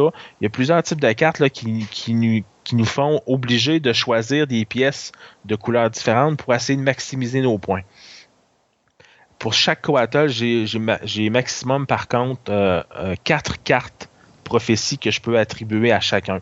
Fait que je pourrais pas dire je fais un coatl de 100 pieds de long de, ou de 100 pièces de long pl- plutôt, puis euh, je mets 52 cartes, puis là je finis la game avec 12 000 points. Non, tu peux pas faire ça. Ouais. Donc, dans le fond, à, à nos actions, euh, on va, si je retourne à mon tour de jeu, on va prendre nos pièces. On peut prendre des nouvelles cartes parce qu'à un moment donné, c'est sûr que si je joue des cartes prophéties sur mon coatl, euh, j'en aurai plus dans, dans les mains. Fait que je peux aller en chercher des nouvelles, ça peut être ça. Ou je peux assembler, dans le fond, c'est mettre les pièces que j'ai dans ma réserve sur mon coatl. Et puis c'est là que je vais essayer d'y placer dans le bon ordre pour réussir à combler le- la demande de mes cartes, le prophétie, pour faire plus de points. OK. Puis construire tes trois, euh, tes trois. Ouais, dans le fond, la fin de la partie va, va se déclencher quand il y a un joueur qui a fini son troisième coatl. Là, à ce moment-là, on finit le tour de table, puis la partie s'arrête là, puis on compte nos points. OK. Il y a des petits jetons supplémentaires qui nous permettent, mettons, d'aller voir dans la, pioche de cartes euh, temple, euh, excuse-moi, prophétie. Puis euh, je peux aller voir d'avance qu'est-ce qui s'en vient. Il y a un autre jeton que je peux utiliser aussi pour aller prendre deux pièces dans la poche. Parce que dans le fond, toutes les pièces qu'on a, il y a vraiment trois petites pochettes qui sont incluses dans le jeu. Les pochettes sont vraiment belles, sont vraiment résistantes. Là, c'est pas le genre qu'on va mettre la main dedans puis qu'on risque de passer à travers. Euh, en plus, sont, sont, sont identifiés, sont colorés. Fait que j'ai une pochette pour euh, les parties du corps, une pour les têtes, une pour les queues. Puis, euh, avec mon petit piton comme ça, je pourrais aller choisir dans le fond la pièce que je veux avec la couleur. C'est ça qui est intéressant. Fait qu'on a comme des petits bonus comme ça qu'on pourrait utiliser pour nous aider. Mais à chaque tour, dans le fond, à cha- à chaque, personne qui joue, on choisit une de nos actions. Ensuite, c'est le tour du joueur suivant. Puis on essaie de maximiser nos points là, pour essayer de- d'en faire euh, le plus que les autres. Ce jeu qui est haut en couleur, parce qu'on va l'appeler comme ça, il est haut en couleur parce que c'est incroyable. Le, graphiste, euh, graphisme pardon, est, vraiment sublime, puis les pièces sont super belles, mais c'est vraiment des, couleurs pétantes qu'on a pris pour ce jeu-là. là. Si euh, quelqu'un a des problèmes de vision, probablement que ça va être réglé. Il n'y aura pas besoin du Christ pour y ramener la, vue. C'est un jeu qui joue entre à peu près à combien de joueurs? Un autre jeu qui joue de 1 à 4 joueurs, donc on, on, a, on a plusieurs jeux là, qui se jouent seuls, fait que Ouais. ça peut être intéressant. Là. Euh, donc ça se joue de 1 à 4. C'est un jeu qui est, qui est pas très long, je dirais entre 45 60 minutes si on est 4. Si on est 2, ça peut aller à une demi-heure. C'est un jeu qui est quand même euh, plus rapide là, que, que la moyenne. Et l'âge, à peu près, là-dedans? L'âge, on pourrait y aller euh, autour de 10 ans et plus. OK. Puis avec le graphisme que je vois là, c'est quoi? C'est un jeu dans le 40-50 dollars? Euh, tu es exactement dans le bon, euh, dans le bon euh, target, excuse-moi l'expression, euh, Christophe. C'est 45. Fait que, 45. euh, Moi, j'étais ouais. vraiment. en plein. En 40-50, c'est exactement ça. Euh, Et c'est vrai que les pièces sont, sont belles, sont colorées, puis sont vraiment en trois dimensions. Là. Fait que notre coatel, c'est pas pas juste genre des petits blocs qu'on va mettre un à côté de l'autre. Ils s'imbriquent un dans l'autre, puis à la limite, on, je sais pas si tu as des images devant toi, mais on peut comme sentir quasiment un effet de mouvement là, dans Oui. la façon dont on le fait. Là. Ah oui, Fait que oui. c'est- Ça, c'est très beau là, à ce niveau-là. là. Oui, puis euh, tu sais, même les cartes, les cartes sont superbes. Tu le regardes là, j'ai une photo devant moi là, présentement où je vois tout au complet sur une table noire. Puis écoute, ça, les couleurs sont vives. Tu as du vert, tu as du bleu, tu as de l'orange, tu as du rouge, tu as du jaune pétant. Euh, ce qui fait que tu sais, c'est- vraiment. euh, les plus belles photos qu'ils ont faites, là, je regarde, là, puis euh, mettez pas un fond blanc, c'est mettez-moi un fond noir parce que tout, tout ressort. Là. Ouais, c'est super accrocheur. Hey Jeff, un gros merci. Et puis, euh, écoute, j'ai bien hâte qu'on se reparle pour que tu nous représentes encore d'autres merveilleux jeux de société euh, très récents euh, qui, se font et qui sont. c'est tous des jeux de toute façon qui sont encore disponibles, vu qu'on parle de choses qui sont récentes. c'est tous des jeux qui sont encore disponibles sur le marché, fort probablement. Oui, je vais toujours avec des jeux disponibles, des choses qu'on est capable de trouver quand même facilement en magasin. C'est sûr que ça peut arriver que ça soit en rupture de stock, mais ça finit toujours par revenir. Euh, il n'y a pas de jeux qui sont discontinués puis qu'il va falloir aller chercher dans, des marchés aux puces ou sur des marchés de, revente. C'est vraiment des jeux qu'on est capable de trouver en magasin. Jean-François Jalbert, un gros merci de faire partie de notre équipe et de nous parler de jeux de société. Puis on se dit à la prochaine, mon ami. Merci Christophe. À la prochaine. bye.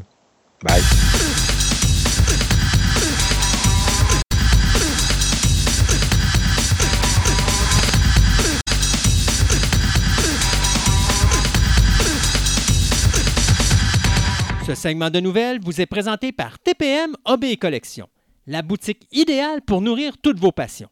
Qu'il s'agisse de timbres, monnaies, cartes de sport, cartes Magic, des figurines, du comic book, voire même des cartes Pokémon, TPM Hobby Collection a décidé de se réunir à un seul endroit afin de vous donner le meilleur service possible.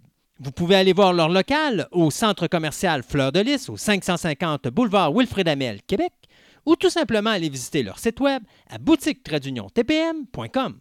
Ce segment de nouvelles vous est présenté par Vidéo Centre-Ville, le plus grand club vidéo répertoire de la ville de Québec. Films étrangers, noir et blanc, culte ou blockbuster, plus de 45 000 films disponibles en magasin. Au 230 Marie de l'Incarnation, Québec, ou visitez tout simplement leur site web à vidéocentreville.com.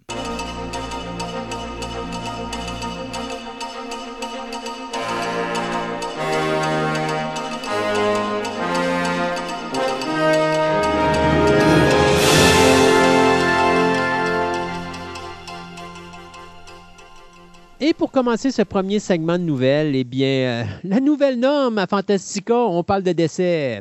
Donc, euh, il y en a beaucoup, c'est encore une fois cette semaine, c'est incroyable. Jean-Claude Mézières, l'auteur, artiste et dessinateur français, co-créateur des aventures de Valérian et Laureline, euh, s'est éteint à l'âge de 83 ans euh, le 23 janvier euh, dernier.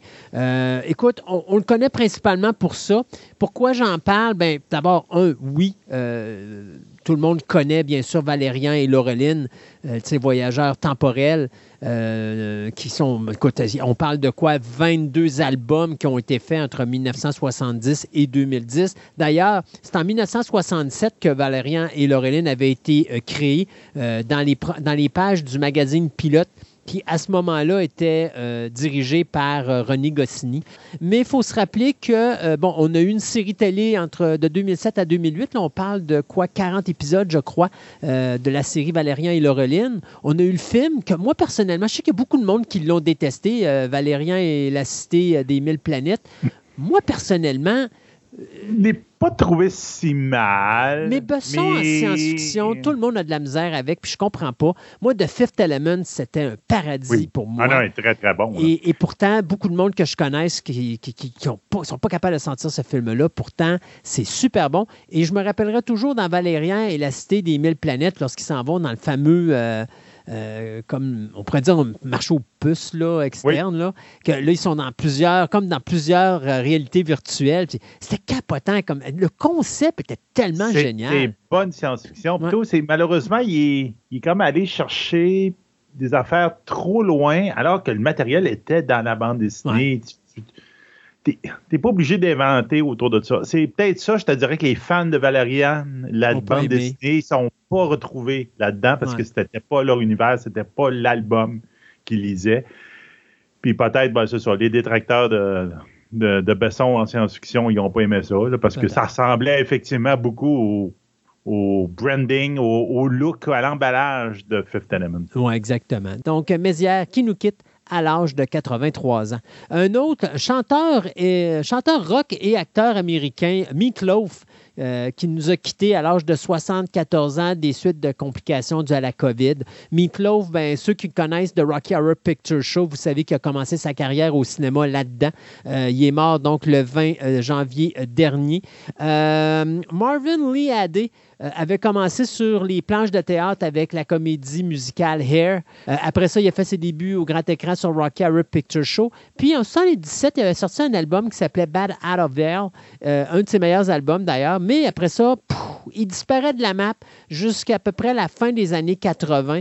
Et c'est surtout au début des années 90 qu'on va, qu'on va le revoir au cinéma avec Wayne's World, Black Dog avec Patrick Swayze, Spice World et il y a surtout Fight Club de David Fincher. Alors, euh, Meatloaf euh, qui nous quitte euh, suite à des complications dues à la COVID à l'âge de 74 ans. La grosse surprise, l'acteur Gaspard Huliel, 37 ans, qui est décédé suite à un accident de ski le 19 janvier dernier, traumatisme crânien. Donc, l'homme qui était détenteur de deux Césars, dont un pour le meilleur espoir du cinéma français et meilleur acteur. Écoute, ce gars-là, il était partout. C'était une des grosses vedettes de la France. Euh, moi, je l'avais connu dans le Pack des loups euh, de Christophe mhm. Gans, mais euh, il y avait été également, c'était lui qui faisait Hannibal Lecter dans Hannibal Rising en 2007. Donc, tu sais, c'est un acteur que les gens ont vu à droite et à gauche. Son dernier rôle, on va le voir bientôt quand la série Moon Knight de Marvel de Disney Plus va sortir à la télévision ou sur le poste de Disney Plus, bien, ça va être le dernier rôle qu'il aura connu au niveau euh, interprétation. Euh, il était aux côtés de Oscar Isaac et Ethan Hawke. Donc, euh, l'homme qu'on a vu dans des films comme juste La fin du monde ou encore Un barrage contre le, Pacifique ou encore Un long dimanche de fiançailles qui est excellent d'ailleurs. plein de grands films nous a quittés on devait le voir parce que présentement, il était sur le point de commencer le tournage du dernier film de Bertrand Bonello qui s'intitulerait euh, La Bête et il était supposé être aux côtés de Léa Seydoux. Mais malheureusement, bon, il restera à voir si on va continuer avec un autre acteur sur ce projet-là ou si on va arrêter ça. Mais donc, le comédien français euh, Gaspard euh, Uliel, pardon, qui est décédé le 19 janvier à l'âge de 37 ans. Finalement, le dernier, euh, fallait que j'en parle pour qu'il décède. Jean-Claude Lars, réalisateur québécois qui est né le 6 juin 1943 à Montréal, ben, il est décédé le 15 janvier dernier à l'âge de 78 ans. Lui qui avait subi un, AVC en décembre dernier, donc euh, il est décédé 15 jours par la suite. C'est un gars qu'on peut connaître au Québec surtout parce que c'est l'homme derrière la série compte. Euh, c'est lui qui avait créé la série en 86, plus toutes les autres séries qu'on suivi par la suite, la nouvelle génération en 2002, ou la reconquête en 2004, ou la revanche en 2006, ou le grand duel en 2009. Et également au niveau du cinéma, c'est lui qui avait fait l'excellent Visiting Hours en 82. Il avait fait également Minefield, ou La mémoire assassinée en 1989. Et il avait également fait le film québécois La grenouille et la baleine en 88. Donc, euh, c'est un cinéaste québécois qui nous quitte un de plus. Il me semble que c'est. Euh, on en perd beaucoup ces temps-ci. Oui, des gros morceaux. Des gros morceaux, effectivement. Donc, euh, l'année, euh, l'année 2022, à date, elle commence mal. notre ami Hal Yankovic, ben, il a décidé que. Oui, il a décidé de faire quelque chose de bien, bien, bien bizarre. En fait, quand il vient d'annoncer, entre autres, que c'est M. Daniel Radcliffe, qui va jouer son propre rôle. Donc, il va jouer Weird quand il est jeune, donc dans une pseudo-biopic qui va s'appeler Weird, de Al Yankovic Stories. Euh, qui va être diffusé sur Roku Channel, donc euh, par rapport au petit bar de, streaming qui s'appelle Daily Roku. Et, puis il va être via Funny and Die, j'ai l'impression que c'est comme un, c'est un site web là, qui diffuse un peu sur YouTube, même, et Tango. Donc, comme il a très bien dit, quand j'ai fait mon dernier film, Chef, qui a été sorti en 1989, j'ai fait le vœu solennel de sortir un film majeur à tous les 33 ans. Et je suis content d'avoir réussi mon défi. C'est épouvantable. N'importe quoi. Mais bon, faut se rappeler que ce gars qui fait des. Pour ceux qui ne savent pas c'est qui ce gars-là, ben c'est le gars qui prend des tunes, souvent, qui est vire de bord, puis qui, à la place de faire un peu euh, Beat It de, de, Michael Jackson, c'est Eat It. Eat It. Ou encore penser Like a Virgin de Madonna, qui était Like a Surgeon. C'est ça. C'est ça. Il fait des vidéos, des chansons euh, bouffons, c'est de la satire. Puis après ça, il fait des, vidéos, des vidéoclips. Et ces vidéoclips sont super bons. Et euh, il avait fait un film qui s'appelait UHF. Je sais pas si tu te rappelles de ce film-là. Oh oui, non, c'est tellement drôle. Excellent ce film. -là, Rien que le fait que, tu sais, des niaiseries comme le caméraman, c'est un nain puis toutes les prises de vue que le nain fait pour faire son bulletin de nouvelles, tu vois rien que le ciel en arrière, là, tu vois l'animatrice avec le ciel. Ce qui est tellement petit. Mais remarque que moi, UHF va demeurer mémorable pour les séquences de le trailer de Gandhi 2, où est-ce que Gandhi se transforme en Rembo. Ou encore, l'autre qui fait une chronique de, sur les animaux, puis savez-vous que les tortues sont des, euh, des ventouses naturelles, puis en lichine, puis en tirent une au plafond les deux gars se regardent. Tu l'as, c'est toi qui l'as engagé? Je pensais que c'était toi. C'est oh oui. un qui a hacké leur émission. ah, en tout cas. Ah. Donc, rien que pour vous dire, il a l'air d'un niaiseux, mais c'est quand même euh, son album en 2014 qu'il a lancé. C'est dans le Billboard. Il est dans le top 100 des trois musiciens qui ont été capables de faire 40 chansons réparties sur quatre, décennies, donc 40 ans. Les deux autres personnes qui sont avec lui, c'est Michael Jackson puis Madonna. Ah oui. Ah non, écoute, mais. C'est un monstre. C'est un gars qui est extrêmement intelligent, malgré le fait qu'il a l'air d'un bouffon. Il est brillant, tout simplement. Donc, il a annoncé qu'il va avoir une pseudo-biopic. On s'entend, c'est pseudo-biopic, j'emploie le terme très bien parce que ceux qui ont vu justement UHF, ben attendez-vous à quelque chose de semblable avec sa biopic. Euh, ça va être vraiment spécial. Je trouve que je trouve que Harry Potter a la face pour faire Weird Al Yankovic. Tu mets une, perruque avec des frisous, là, est-ce qu'il va être bon là-dedans? Ça va être drôle. C'est parfait. Donc, euh, il va le coécrire, comme de raison, Weird. Il va euh, coécrire ça avec Eric Apple. Eric Apple, qui, il y a justement en 2013, avait fait un faux trailer justement sur le sujet. Donc, d'un film qui allait venir sur Weird Ankovic qui s'appelait exactement dans le même titre. Donc, je te dirais que, regarde, toute chose, là, il dit, bon, ben, peut-être Weird a trouvé ça très bonne l'idée, puis il a dit, hey, go, on part là-dedans, on va prendre, euh, mettons, euh, 7 euh, ans, 8, 9 ans pour écrire le script, mais là, on a quelque chose. Donc, on verra bien. Je vais le mettre sur le Twitter, le faux trailer de 2013. Ça va vous donner une petite idée, j'ai l'impression, assez juste du produit final. Peut-être meilleure qualité. On s'entend que c'était fait d'une coin d'une table, mais le sujet général. Euh, OK, on va parler de la compagnie Legendary Pictures. Legendary Pictures est habituellement associée à Warner Bros. On sait qu'ils ont eu une querelle l'année dernière lorsque Warner Brothers a décidé de tout mettre les films, incluant Godzilla euh, vs. Kong, euh, ou, sur leur streaming au lieu du cinéma. Puis il n'était pas de bonne humeur. Non, il n'était pas de bonne humeur. Alors, il avait dit, ben, on va s'en aller ailleurs. Puis finalement, ben, écoute, Legendary Pictures, ils ont pas mal fait ce qu'ils avaient dit qu'ils allaient faire, c'est-à-dire, ils sont allés voir ailleurs. Donc, Legendary Pictures se sont associés avec le poste de streaming Apple TV pour faire une série télé sur le monstre de Godzilla qui va se passer après le film Godzilla vs. Kong. Donc, ceux qui se demandaient qu'est-ce qu'il va y avoir après Godzilla vs. Kong, ben, l'univers va se poursuivre, mais il va juste se poursuivre sur Apple TV. Il ne se poursuivra plus tout simplement sur, le, euh, Warner, ben, sur HBO Max ou euh, avec la compagnie Warner Brothers. L'histoire, bien, ça va suivre tout simplement euh, de nouveaux protagonismes qui vont être une famille d'explorateurs qui sont opposés à la mystérieuse organisation appelée Monarch. Donc, on nous dit là-dedans qu'on va essayer de d'étendre l'univers de Godzilla à travers la série télé. Donc, on va probablement amener des monstres, euh, des kaiju qu'on n'a pas vus encore dans le dans l'univers nord-américain ou ce Godzilla Godzilla du Legendary Pictures. Donc, tu sais, des affaires comme, mettons, Gamera, même si on n'a jamais vu Gamera avec Godzilla dans l'univers, ça pourrait être quelque chose qu'il pourrait faire.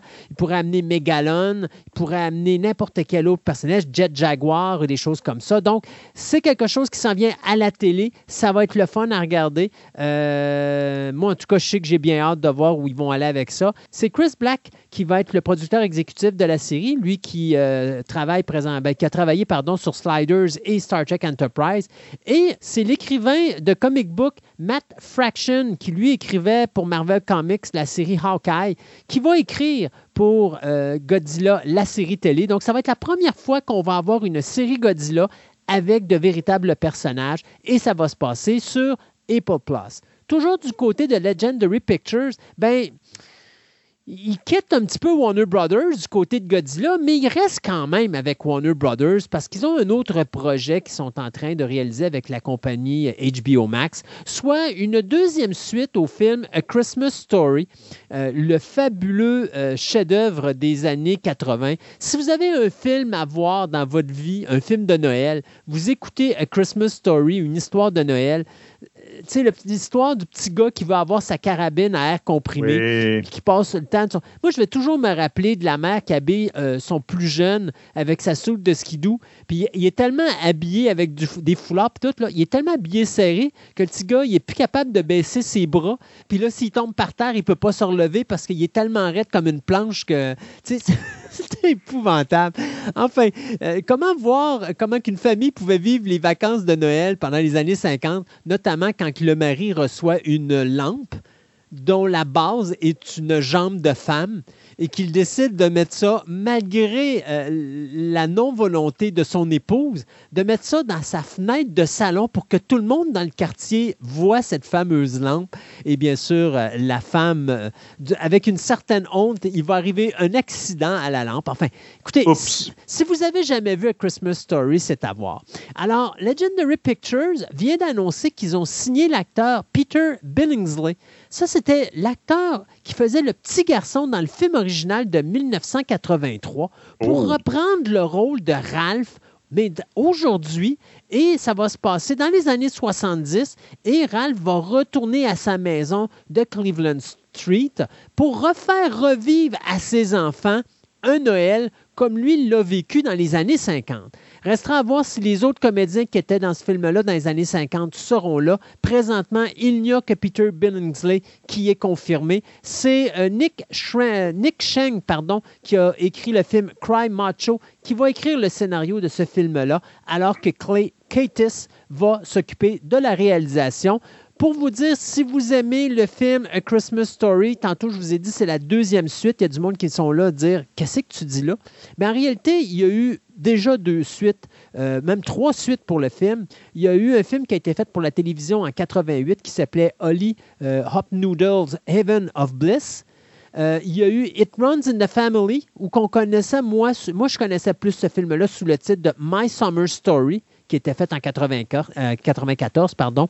Et il y a eu une suite en 2012 qui était faite directement pour la vidéocassette ou le DVD qui s'appelait Christmas Story 2. Donc, il y a eu trois suites présentement au film Christmas Story. Ça veut dire que celui-là serait bien sûr un quatrième. Restera à voir si ce film-là va ignorer les trois autres puis juste faire une suite directement au film original ou si on va tenir compte de euh, My Summer Story et A Christmas Story 2 qui incluait le personnage de Ralph. Euh, ça, c'est seulement le temps qui va nous le dire. Dans les dernières semaines, il y a eu une méga transaction qui s'est passée dans l'univers des jeux vidéo. Ça valait la peine d'en parler. Euh, ben, Microsoft a avalé Activision Blizzard. Donc, pour la somme astronomique de 69 billions de dollars. Donc, en un billion, milliard. Donc, en français, c'est un milliard. 69 milliards, là. C'est, ça fait que Microsoft devient la troisième plus grosse compagnie euh, mondiale de jeux vidéo après euh, Tencent et Sony. Qu'est-ce que ça comprend, cette espèce de, de transaction-là? Bon, on parle de jeux comme euh, Call of Duty, Warcraft, World of Warcraft, Diablo, Overwatch, Hearthstone. Mais pour ceux qui ont leur petit téléphone cellulaire, c'est Candy Crush. ouais. Donc, il y a du sous là-dedans. Donc, avec ça, Microsoft dit qu'ils sont prêts pour faire le, suite, donc d'aller dans les mobiles, dans les PC, dans les consoles et dans le cloud. Donc, les jeux tranquillement se transforment vers le cloud. Donc, on verra bien ce que ça va donner. C'est, ça fait qu'une fois que la transaction va être approuvée, plutôt parce que c'est sûr, ces marchés financiers doivent passer là-dedans, euh, il va, Microsoft va avoir 30 studios de jeux vidéo sous son, euh, en dessous de sa cape, en dessous de sa robe, là, pour, dire, pour faire toutes ces affaires. Donc, ça devient un méga deal. C'est tombe, je te dirais, quasiment bien pour Blizzard. Blizzard qui y avait beaucoup, beaucoup, beaucoup de difficultés avec des, euh, euh, des je dirais, des poursuites d'harassement, d'agression sexuelle, etc., etc., qui faisaient que même en juillet, à peu près de l'année passée, euh, puis jusqu'en novembre, ils avaient, perdu, avait perdu jusqu'à 30 de leur valeur. Ouais, sur, euh, sur les, ben, tu veux dire dans les, les marchés financiers, les actions, les marchés financiers, parce que le monde n'aimait vraiment pas ce qu'il entendait. Il y avait des, du monde qui faisait des carrément des grèves pour dire on veut plus travailler avec telle personne-là, ça marche plus, le phénomène. Mais là, justement, ils ont remonté de beaucoup avec euh, Microsoft euh, quand ils l'ont acheté. Donc, ça va peut-être aider un peu le marché. Et puis, euh, tous ces gens-là qui travaillent, il y en a beaucoup quand même au Québec qui travaillent pour, pour Blizzard quand même. Je pense qu'ils vont faire un nettoyage tout simplement dans le Canada. Oh oui, ils vont faire le ménage. Puis de Microsoft. Puis on se rappelle qu'à l'année passée, Microsoft avait acheté Fallout et Elder Scrolls, donc la compagnie Bethesda. Bethesda, excusez, pour, 7,5 milliards cette fois-là. Donc, il y a le gros, gros sous. Il y a, je te dirais, de plus en plus, le monde du jeu vidéo, effectivement, il dit qu'il y a un des trois gros euh, gangs qui font des jeux. Puis j'ai vu un graphique aujourd'hui, puis il montrait toutes les franchises là, avec les noms des propriétaires, puis il dit il en reste de moins en moins. Oui, ben, de plus en plus. Hein. C'est quelque chose qu'on remarque là, de plus en plus on dirait qu'on s'en va vers un monopole. Puis c'est pas juste le jeu, c'est global. Euh, c'est les médias, c'est les streamings, c'est euh, le jeu vidéo, c'est bien des choses. C'est inquiétant parce que plus tu as un monopole, puis moins tu as de possibilités euh, d'avoir des idées qui sont différentes et également d'avoir une compétition saine. Euh, et des fois, tu as des petites entreprises, mais ils sortent des petits bijoux. Puis c'est des petites compagnies que normalement, ces petits bijoux-là n'auraient jamais été là s'ils avaient été dans une grosse compagnie. Parce que la raison pourquoi ils ont eu cette idée-là, c'est parce que justement, ils ont fait des choses qu'on ne pouvait pas faire dans le marché parce qu'ils ont osé le faire. Puis la majorité du temps, quand tu as des grosses compagnies, ils n'osent pas s'en aller là-dedans. Ils veulent être politiquement correct ou ils veulent faire ci ou ils veulent faire ça selon les normes et des choses comme ça. Alors, des fois, tu verras avec quelque chose qui sort hors norme, tu n'en as plus. Alors, ça, ben c'est inquiétant. Oui, c'est inquiétant. Puis, juste parler, euh, je me rappelle d'avoir vu la manchette, mais je sais que cette semaine, euh, Netflix a perdu beaucoup, beaucoup de valeur justement sur les marchés financiers parce que le monde c'est comme, ils ont dit, ah, voici ce qu'on s'attend, puis le monde était déçu de ce euh, qu'ils prédisaient. Puis... Netflix avait annoncé que dans leur quatrième quart, ils atteindraient le 122, non, c'est tout ça, 122 millions d'abonnés. Quelque chose de même. Comme ça, puis ils n'ont pas pogné leur 122, puis là, à cause de ça, ben, les gens ont dit, ah, tu l'as pas pogné, ben, tiens, bang, c'est comme, ben, ben, écoute, OK, c'est parce que c'est. Ça vient d'où, ça? Oui, c'est ça, c'est comme, vous êtes donc ben bête, mais enfin, c'est ça, les affaires, hein?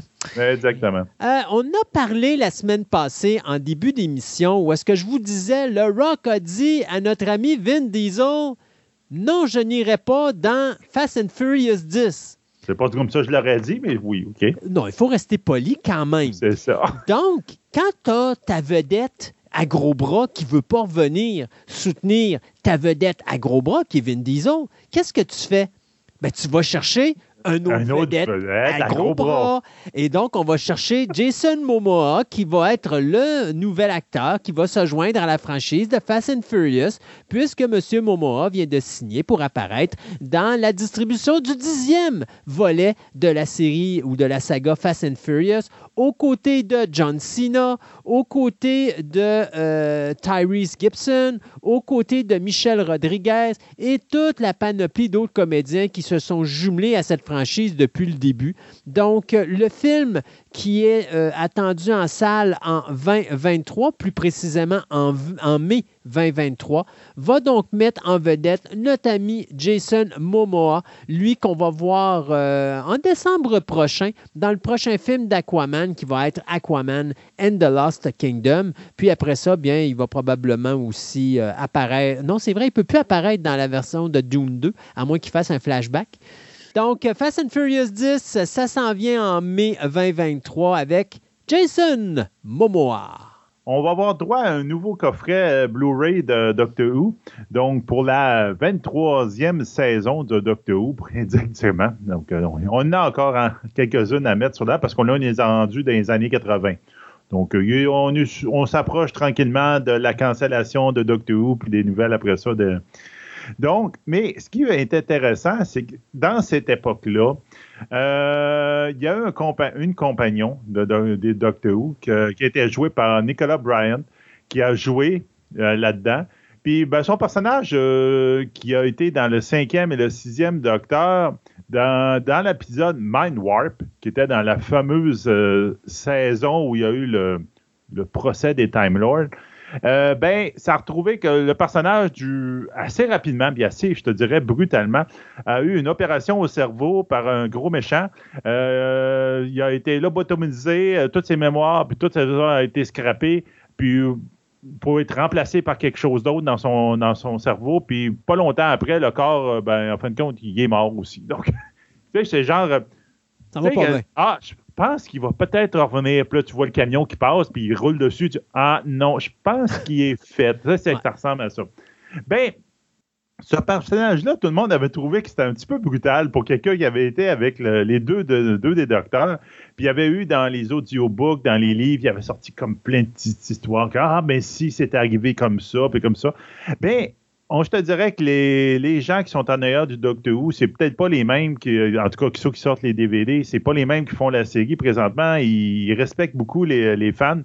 Puis ils ont sorti un espèce de petit trailer qui revoit l'actrice originale, puis qui ont l'air de dire que oui, je suis encore vivante et je viens encore à tous les années euh, voir euh, mon, euh, la tombe de mon ancien mari. Donc là, c'est comme tu fais Ah, OK, ça, ça fait un beau teaser pour le show. Puis là, tu dis, on va mettre un petit supplément sur nos DVD avec un petit peu l'explication de ça en images. Donc hmm. là, je suis comme, je trouve que c'est un, une belle table dans le dos. Que tu ça, tu dis, garde, on, on, a trouvé que vos idées que vous aviez eues dans les audiobooks, dans les, euh, les affaires, dans les livres, c'est une des bonnes idées. Puis on va essayer d'embarquer là-dedans, puis on, a fait un petit encart dans le DVD pour le vendre.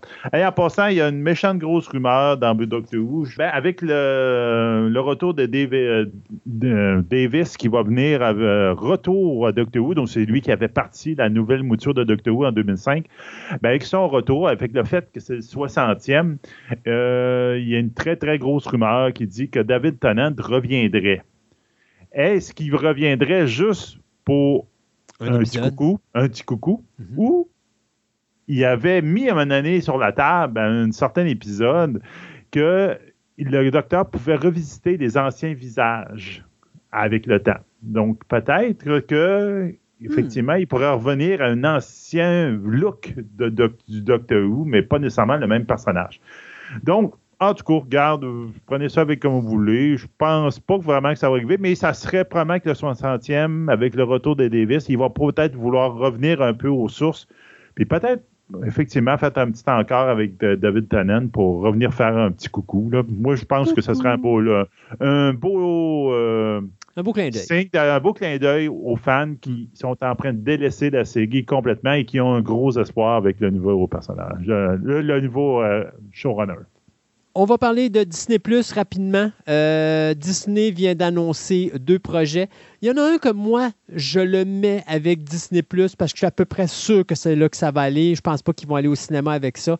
Disney qui développerait une version avec de vrais comédiens euh, du film Les Aristochats ou The Aristocats, euh, un film qui avait été fait en 1970. Euh, on me dit que, moi, tout ce que j'ai lu à date, on me dit que ça va être un look qui va être similaire au film de Lady and the Tramp.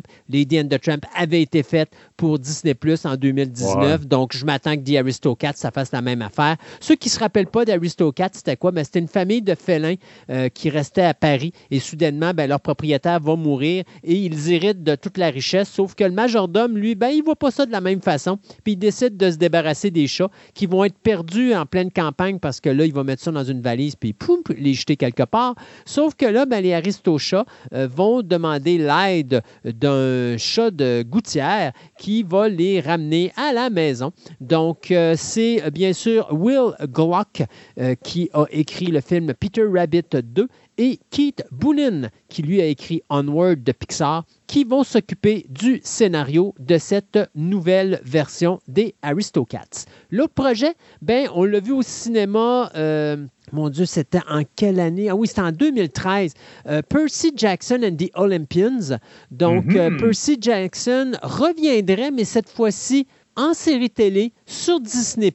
La Ouais, on avait parlé, c'est juste que là, euh, Là, ça vient d'être confirmé. C'est Green Light. C'est ça. Là, c'est le green light. Ça vient d'être confirmé. Mais ce qui est encore le, le plus intéressant là-dedans, c'est que la série va être créée par deux personnes. D'abord, euh, John Steinberg, qui a fait The Old Man, qui n'a pas été encore Oui. euh, sorti, mais qu'on va voir sous peu. Mais ce qui est vraiment intéressant, c'est que l'autre personne qui co crée cette série-là et qui va être le show- pas un showrunner, mais qui va être dans les producteurs exécutifs, c'est Rick Riordan, le gars qui a écrit Perry Jackson, euh, Percy Jackson, pardon, qui s'est vendu à plus de 180 millions d'exemplaires à travers la planète. C'est James, bonne idée. ouais, c'est James Bobbin qui, lui, va s'occuper de la réalisation de l'épisode pilote, dont la production devrait commencer cet été et qui sera produite par, encore une fois, 20th Television Network. Oui, ça, c'est une très bonne idée. C'est un parfait produit pour Disney+. Ça Ouais. rentre dans l'histoire de Ben, Disney. en plus, c'est le fun parce que, tu sais, Percy n'a pas marché au box-office. On a eu un film, on a peut-être eu deux, je ne me rappelle pas trop. Deux. Puis, deux, puis ça, ça l'a floppé. Là, on est capable d'aller à faire tous les romans. Puis, tu sais, pour ceux qui ne se rappellent pas, c'est quoi Percy Jackson? C'est un jeune de 12 ans là, qui découvre qu'il est un demi-dieu. En réalité, c'est le fils de Poséidon et d'une humaine. Et à un moment donné, bien, euh, se rendant compte qu'il est. euh, qu'il vient d'une certaine façon d'Olympe, bien là, euh, il va se rendre là-bas pour euh, comme voir ses nouveaux pouvoirs et tout. Sauf qu'à un moment donné, Zeus se fait voler son éclair et il est accusé d'avoir volé l'éclair de Zeus. Et là, il faut qu'il retrouve cet éclair-là et qui est responsable. Donc, c'est, ça, on va suivre à peu près l'histoire des, des- des films. On n'a pas le choix. C'est, on reprend les livres on recommence à neuf.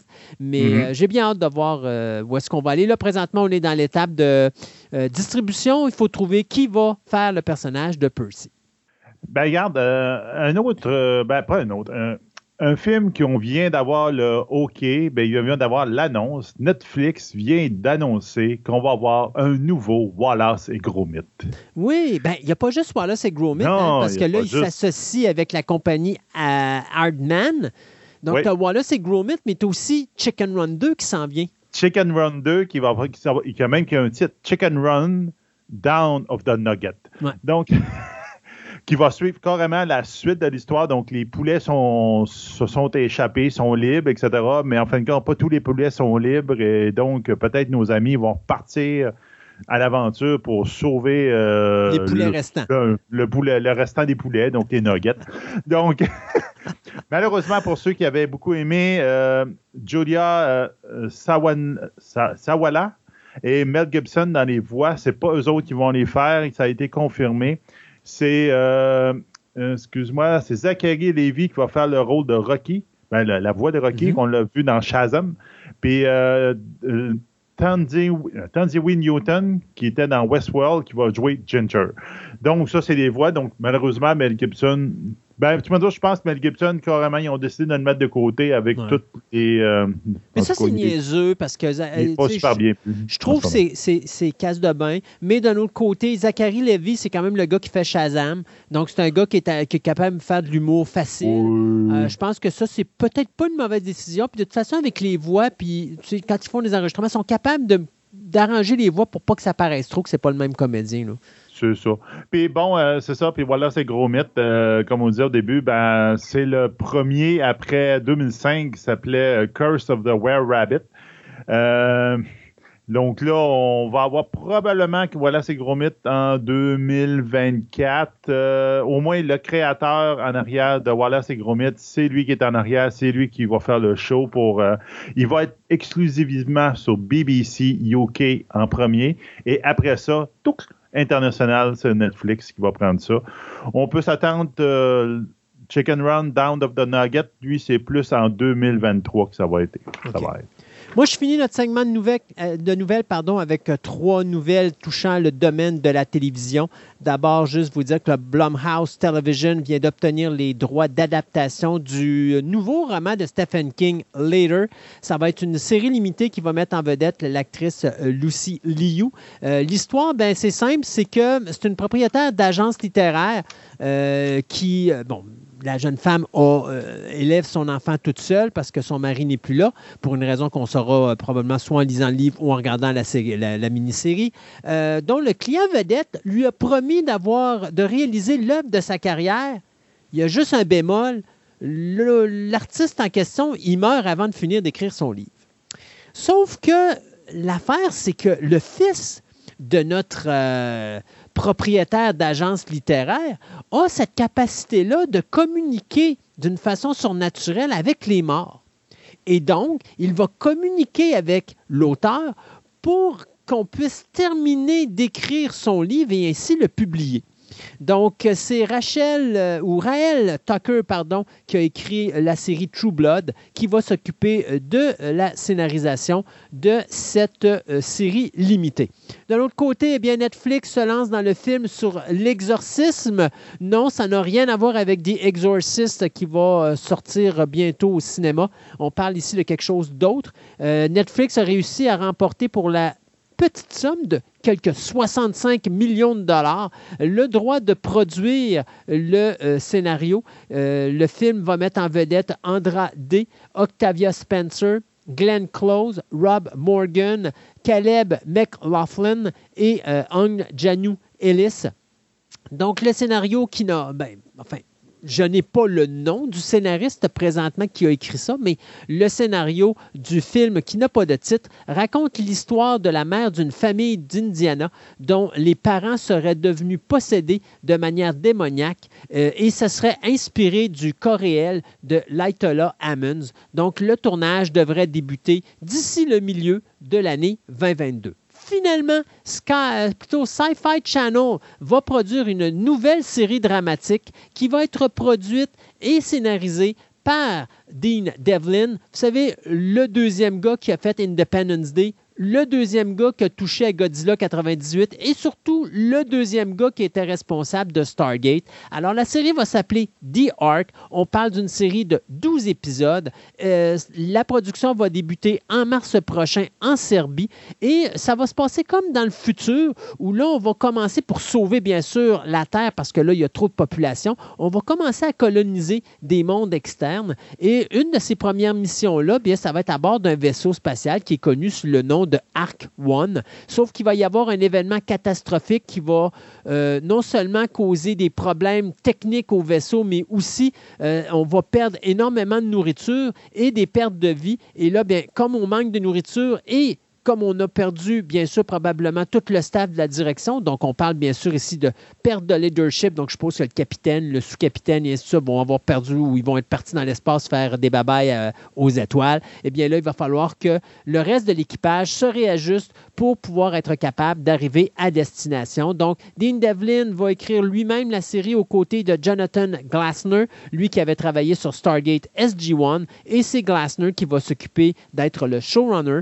Euh, donc, c'est quand même intéressant d'avoir un gars de Stargate SG-1 sur ce projet-là. Euh, lui aussi, les deux hommes avaient travaillé sur la série The Outpost. Donc, trois belles séries qui s'en viennent à la télévision. Euh, on s'arrête le temps de chronique et on vous revient en fin d'émission avec nos nouvelles express et ce que Sébastien nous a mis sur le Twitter.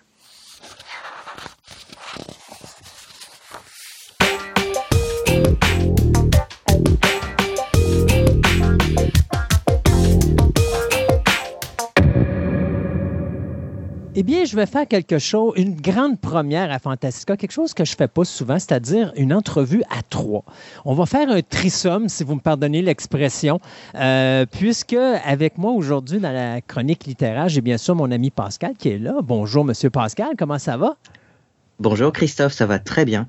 Et c'est la première fois, Pascal, qu'on va faire une chronique ensemble où on n'est pas un en face de l'autre, indirectement. Oui, j'ai décidé euh, d'amener une amie ben parce que euh, j'ai beaucoup de plaisir à faire de la radio avec Célia euh, dans une autre émission et je me suis dit pourquoi ne pas faire découvrir aux auditeurs de Fantastica ma merveilleuse amie chroniqueuse Célia alors, bonjour Célia, qui est avec nous aujourd'hui. Ça va bien. Et Célia risque par moment d'être accompagnée euh, parce qu'elle aussi, elle a un compagnon de, je pourrais dire, verbomoteur qui partage ses chroniques en ondes, c'est Corbin, euh, ou Corbin, pardon.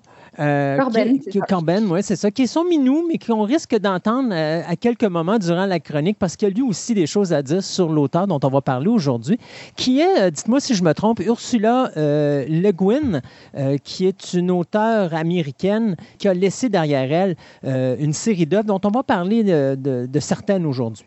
C'est ça, c'est même Ursula K. Le Guin, parce qu'elle avait gardé le, le cas de son, euh, de son nom de famille d'enfance, qui est le cas de Kruber.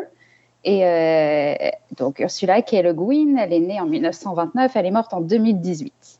Donc, qu'est-ce que, est-ce que c'est, bon, pour que les auditeurs qui la connaissent pas la replacent ou la placent, est-ce que c'est quelqu'un qui écrit euh, des romans, des nouvelles? Est-ce qu'elle écrit pour les jeunes, les adultes? Est-ce qu'elle fait du policier, du drame? Qu'est-ce qu'elle fait exactement?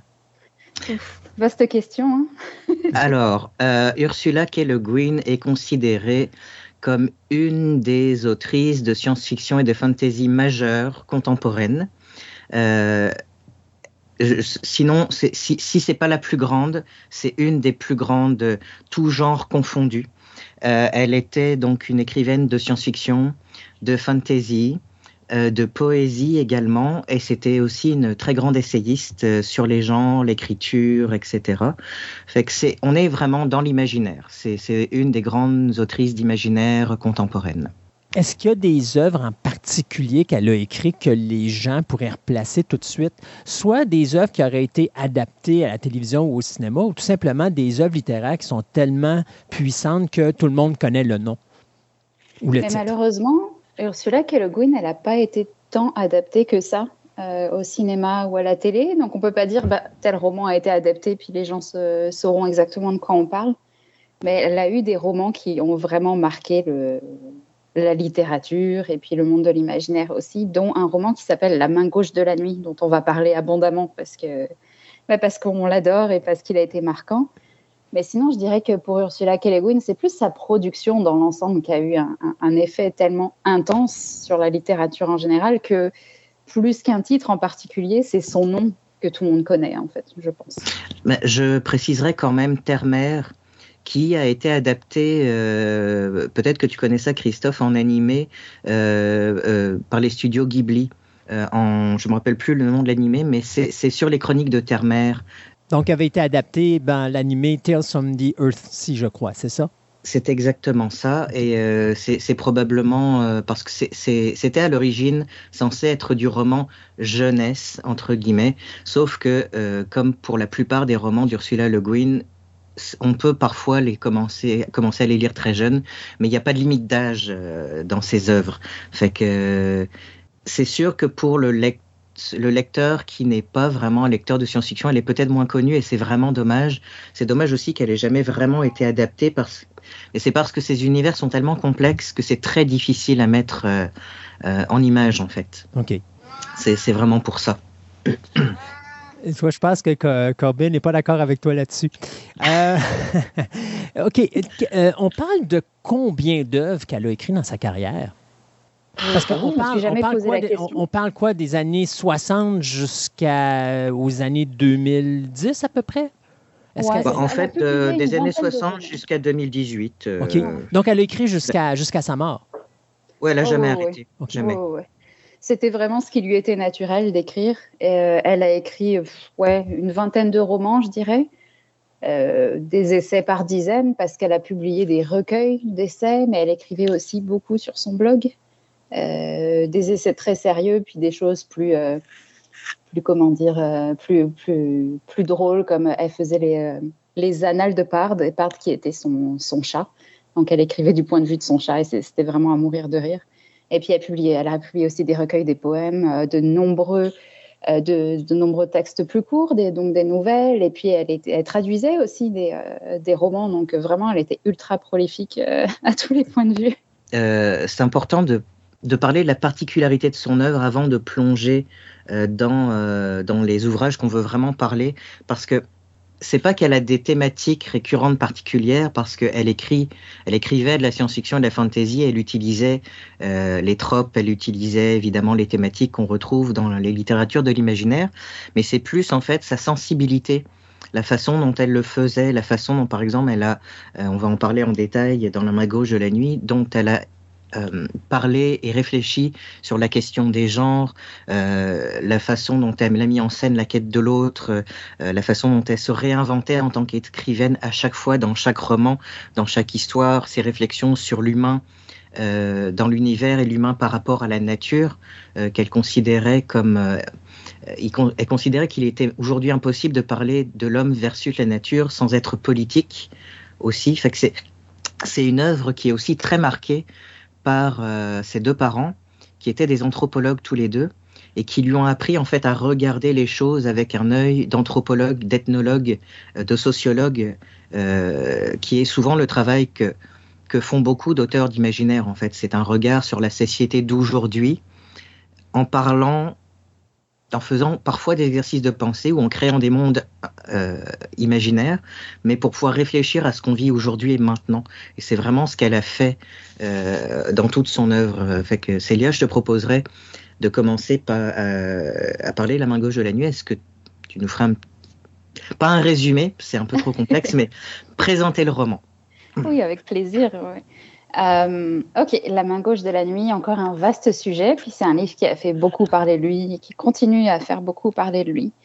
Euh, ça se passe sur une planète qui s'appelle Hiver et qui est habitée par euh, des, eh ben, on va dire des humains, sauf que c'est des humains qui sont un peu différents, même beaucoup différents de nous, dans le sens où ils ne sont ni hommes ni femmes à part à certaines périodes de leur vie où ils entrent en Kemer, qui est une période de, euh, de rites euh, amoureux et sexuels où ils peuvent, euh, ils ou elles peuvent à ce moment devenir femmes ou hommes et puis, et puis, féconder ou porter des enfants. Et un homme de notre planète se retrouve sur Hiver et se retrouve confronté à cette, cette planète qui est complètement différente. la construction de la société est complètement différente.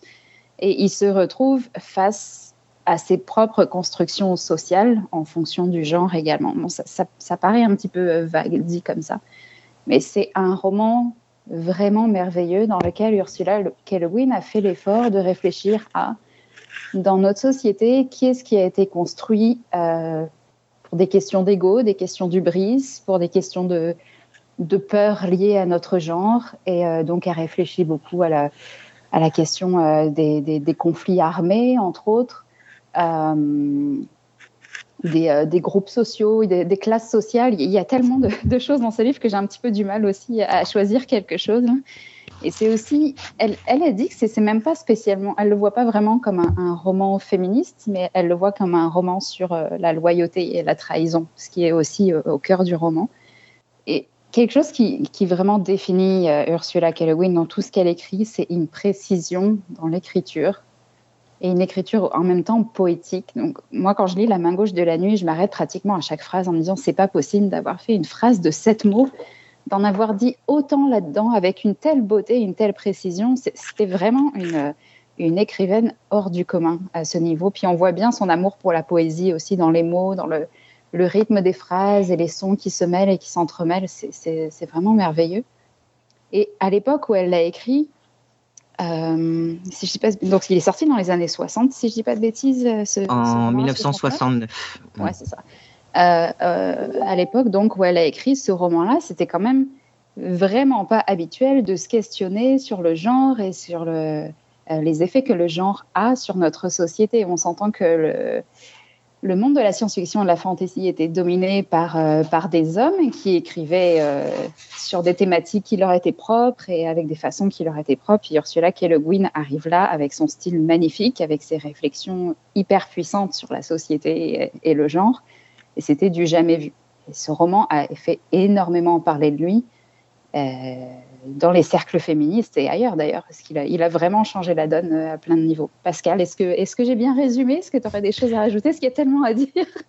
C'est très bien résumé et tu as raison de dire qu'il a eu l'importance à l'époque, mais même aujourd'hui, par exemple, un jeune, une jeune femme, un jeune homme, une jeune personne non binaire d'aujourd'hui qui lirait pour la première fois le langage de, pourrait être frappé par la modernité de ce, de ce roman, parce que, comme, comme tu disais, elle, elle a parlé de, euh, dans un essai dont on va parler tantôt, le, langage de la nuit, il y a un petit essai qui s'appelle euh, Is Gender Necessary? Est-ce que le genre est nécessaire? Et justement, elle a voulu faire un exercice de pensée euh, en se disant, si on retire le genre de l'équation, quels sont les problèmes qui restent? Et elle s'est aperçue dans, cette, dans, dans ce monde imaginaire, donc, qu'il reste quand même des problèmes, ils sont juste différents. En fait, les problèmes qu'on a oui, sont reliés au genre dans notre société actuelle, mais s'ils n'existaient pas, ce seraient d'autres problèmes liés à l'humain. Euh, l'être humain en fait de notre planète qui est envoyé sur cette planète hiver, c'est un envoyé en fait qui essaye euh, de euh, créer une alliance interplanétaire qui s'appelle l'écumène et qui, euh, qui demande aux planètes en fait de faire une grosse grosse coalition pour essayer de, de à la fois pour le commerce, pour la paix dans l'univers, etc. Mais il s'aperçoit que c'est extrêmement difficile parce que cette planète-là a ses propres particularités et sur cette planète-là, les différents peuples qui sont différents ne s'entendent déjà pas entre eux. Euh, et il y a toutes sortes de jeux politiques, de jeux euh, euh, où il doit deviner parce que la politesse n'est pas la même, le langage est, utilisé et les mots ont des nuances qu'il ne comprend pas au début. Il pense avoir compris quelque chose, mais en fait, il y avait tellement de nuances, tellement de possibilités de, compréhension de ces termes-là, en fait, qui se trompent quasiment à chaque fois et il se dit, mon Dieu, je pensais qu'ils étaient d'accord, ils sont pas d'accord. Là, je pensais qu'ils étaient contre moi, mais finalement, en fait, c'était une invitation à continuer. Il est complètement perdu parce qu'il n'a aucun repère. Et c'est ce qui est fascinant aussi dans ce roman-là qui fait partie d'un cycle euh, plus grand où il y a plusieurs romans qui se passent dans le même, euh, dans le même cycle, mais qu'on peut lire indépendamment. Et justement, dans le, dans le petit essai Is Gender Necessary, c'est comme ça qu'elle conclut, c'est que il y a un dualisme de nos valeurs, quel qu'il soit. Si c'est pas un dualisme de genre, on va trouver un dualisme d'autre chose. Donc en fait, c'est vraiment une réflexion sur l'humain et, notre façon d'aborder aussi euh, l'inconnu et d'aborder non seulement ce qu'on ne connaît pas, puis ce dont on a peur. Et, ce qui est particulier, c'est que c'est précisé seulement deux ou trois fois dans le roman, c'est que cet envoyé de la Terre, il est noir. Mais ça n'a aucune importance parce qu'en en fait, étant donné que lui est un être sexué, contrairement au, peuple euh, de Getten, euh, ça fait de lui de toute façon quelqu'un d'extraordinairement bizarre parce que en partant il est sexué, peu importe la couleur de sa peau, ça n'a pas d'importance. Sa plus grosse bizarrerie, c'est qu'il est tout le temps un homme. Il est tout le temps un homme et donc il est tout le temps en kémère pour les autres, c'est-à-dire qu'il est tout le temps en période d'excitation sexuelle, ce qui pour les habitants de hiver est complètement weird. Donc je pense qu'on on pourrait parler de la main gauche de la nuit pendant des heures et des heures et des heures et faire des conférences, mais euh, je pense que c'est suffisant pour, pour dire à quel point c'est un roman important. Euh, oui, Célia euh, voulait lire un petit extrait pour montrer justement. Oui, un, petit extrait. Juste pour donner un petit goût de, du style d'Ursula, puis aussi de, des thématiques de la main gauche de la nuit. Au début du mois de Hakana, la radio nous a pris à Gorinering en un bulletin royal brouillé par les parasites le souverain de Caraïde, Argaven, avait annoncé qu'il attendait un héritier. Non pas un fils né d'un partenaire comme il en avait déjà sept, mais un héritier né de sa chair, un fils roi. Le roi était enceint. Je trouvais la chose amusante. Les habitants de Gorinering aussi, mais pour des raisons différentes. Ils disaient que le roi était trop vieux pour être maire, et ils se répandaient là-dessus en obscène joyeuseté. Les vieillards caquetèrent sur ce sujet pendant des jours. Ils se moquaient du roi, mais leur intérêt à son endroit n'allait pas plus loin. La Caraïde, ce sont les domaines, m'avait dit Estraven, et ces mots ne cessaient de me revenir à l'esprit. Souvent, ainsi, aux leçons de l'expérience faisaient écho celles qu'il m'avait données on voit quand même euh, à travers cette histoire-là, puis à travers ce que vous m'avez parlé, ce que je remarque beaucoup, c'est qu'on voit les origines euh, quand même de, de c'est-à-dire ses parents qui étaient euh, anthropologues, puis qui l'ont emmené sur le plateau. Puis on voit vraiment que c'est cette expérience-là qu'elle amène dans ce roman-là. C'est sûr qu'on voit qu'elle est marquée par l'anthropologie, c'est certain. Et puis, elle avait une curiosité une curiosité naturelle qui l'a poussé à se questionner beaucoup sur l'humanité. En plus, ce qui est parfait quand on veut être anthropologue, mais aussi quand on veut être euh, une romancière. Donc, je pense qu'elle avait vraiment trouvé euh, sa vocation. Oui, alors là, on passe aux essais. On a dû choisir aussi parce que euh, Ursula Le Guin a écrit de nombreux essais, à la fois en recueil, euh, dans des journaux, dans des magazines, sur Internet, etc. Et on, a choisi, pour commencer, euh, Conversations on Writing. ça n'a pas encore été traduit, malheureusement, qui sont qui font partie des dernières conversations entrevues qu'elle a eues avant sa mort avec l'auteur David Neyman. Et c'est d'ailleurs euh, dans l'introduction du, livre, euh, on, évoque le fait que Ursula K. Le Guin est, décédée juste avant que le livre sorte. Donc ça donne vraiment une, comment dire, une certaine valeur à l'ouvrage parce qu'on se dit ça fait partie des derniers mots qu'elle a partagés. Puis quels mots? C'est des conversations super intéressantes où elle parle de, sa poésie, de son rapport à l'écriture, euh, de son rapport à la nature aussi. Et puis on voit aussi son, son côté euh, très taquin aussi, je trouve, dans Conversations on Writing. Elle n'hésite pas à faire, euh, à faire de l'humour. Euh, pas avec timidité exactement, mais avec une certaine réserve. C'est-à-dire qu'Ursula Le Guin, elle avait toujours cette tendance à réfléchir à ce qu'elle faisait puis comment elle le faisait. Quand elle utilise un certain euh, un, certain type de, contenu ou euh, une certaine manière de s'exprimer, elle le fait avec une intention précise. Donc c'est vraiment toujours une grande saveur euh, de, lire ces mots. Et, on voit vraiment, en particulier dans Conversations on Writing, à quel point Ursula Le Guin était allergique à la bullshit non seulement à la, à, la, bullshit en général, mais aussi à l'espèce d'aura des écrivains qui ont de l'importance, puis à qui on demande leur avis sur tout et qui sont censés avoir une opinion sur tout. Et elle a dit euh, Je m'attends à ce qu'on me pose des questions sur des sujets auxquels j'ai jamais réfléchi. Et, en fait, c'est que bah, quand elle sait pas, elle dit bah, Je sais pas. Euh, j'ai jamais réfléchi. Fait qu'il y a vraiment, on voit toute l'humilité de l'autrice là-dedans, à quel point elle était comme je suis une romancière, me demandez pas de, de, faire des, des essais ou des, des, des, trucs philosophiques sur des sujets que, que tout ça c'était comme les écrivains sont censés écrire. Hmm. Ne nous demandez pas autre chose. Donc, finalement, un sarcasme face à des gens, qui soit des critiques, des choses comme ça, qui vont prendre une œuvre, mais qui finalement vont dire Oh, mais elle a dû dire ça à cause qu'elle a écrit telle chose, puis ça valait probablement dire telle chose. Puis finalement, l'auteur, c'est comme Non, finalement, c'était juste parce que ça me tentait d'écrire ça de cette façon-là. Bah, elle, est, elle est quand même elle est capable de philosophie, Ursula K. Le Guin. Elle le fait juste à sa manière, qui mhm. est celle d'une écrivaine. Euh, en revanche, c'est vrai qu'elle disait, euh, elle, le dit d'ailleurs, que euh, souvent on venait la voir à propos d'un de ses romans pour lui dire Qu'est-ce que vous avez voulu dire avec telle phrase ou tel paragraphe? Elle disait bah, Ce que j'ai voulu dire, c'est le roman qu'il dit, fait que j'ai passé des milliers d'heures à l'écrire. si vous voulez savoir ce que j'ai dit, il faut lire le roman. Je ne peux pas juste prendre une phrase et puis philosopher là-dessus pendant des heures. J'ai écrit un roman justement pour me poser cette question-là. Et que ses, réflexions, sa philosophie, ses perspectives sur la vie, elle les explore là-dedans en faisant avec des exercices de style, des exercices de pensée. Et euh, mais c'est vrai que c'est une qualité rare chez quelqu'un de dire j'en sais pas assez sur le sujet pour me prononcer là-dessus qui voulait pas dire qu'elle qu'elle n'aimait pas apprendre. Elle lisait beaucoup sur plein de choses différentes, mais elle se prononçait pas sur quelque chose si elle estimait qu'elle qu'elle en savait pas assez ou qu'elle n'en savait pas encore assez. Et puis encore une fois, ça c'est une qualité rare effectivement. C'était quoi son sujet favori? Est-ce que c'était d'écrire des romans ou c'était d'écrire des nouvelles ou c'était d'écrire des euh, excusez le terme m'a échappé là, euh, des essais? Je pense qu'elle aimait tout écrire et qu'en fait, euh, la forme de ce qu'elle écrivait, euh, euh, comment dire, c'est que chaque histoire, chaque essai, chaque nouvelle, comment dire, prend forme de, de, soi. des fois, il y a des, des idées qu'on a, puis qu'on se dit, tiens, et si je développais telle idée, telle thématique, tel personnage, puis il se trouve que cette histoire-là ne fonctionne que dans un roman de science-fiction bah, elle écrivait un roman de science-fiction.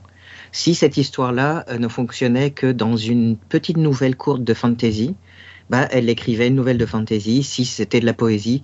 Euh, elle essaie, comment dire, c'est, on est loin de l'espèce d'ésotérisme de c'est le personnage qui décide de ce qu'il veut, mais il faut quand même comprendre que l'écrivain essaie de développer une histoire, mais n'essaie pas de contrarier son histoire. Si l'histoire veut être un roman de science-fiction, ça va être ça. Fait qu'elle elle, était... Euh, je pense qu'elle aurait eu besoin d'une deuxième vie aussi longue pour pouvoir écrire sur tout ce qu'elle aurait voulu écrire parce qu'elle était vraiment euh, d'une curiosité insatiable. Et c'était quelqu'un aussi qui prenait beaucoup position euh, pour les écrivains de science-fiction.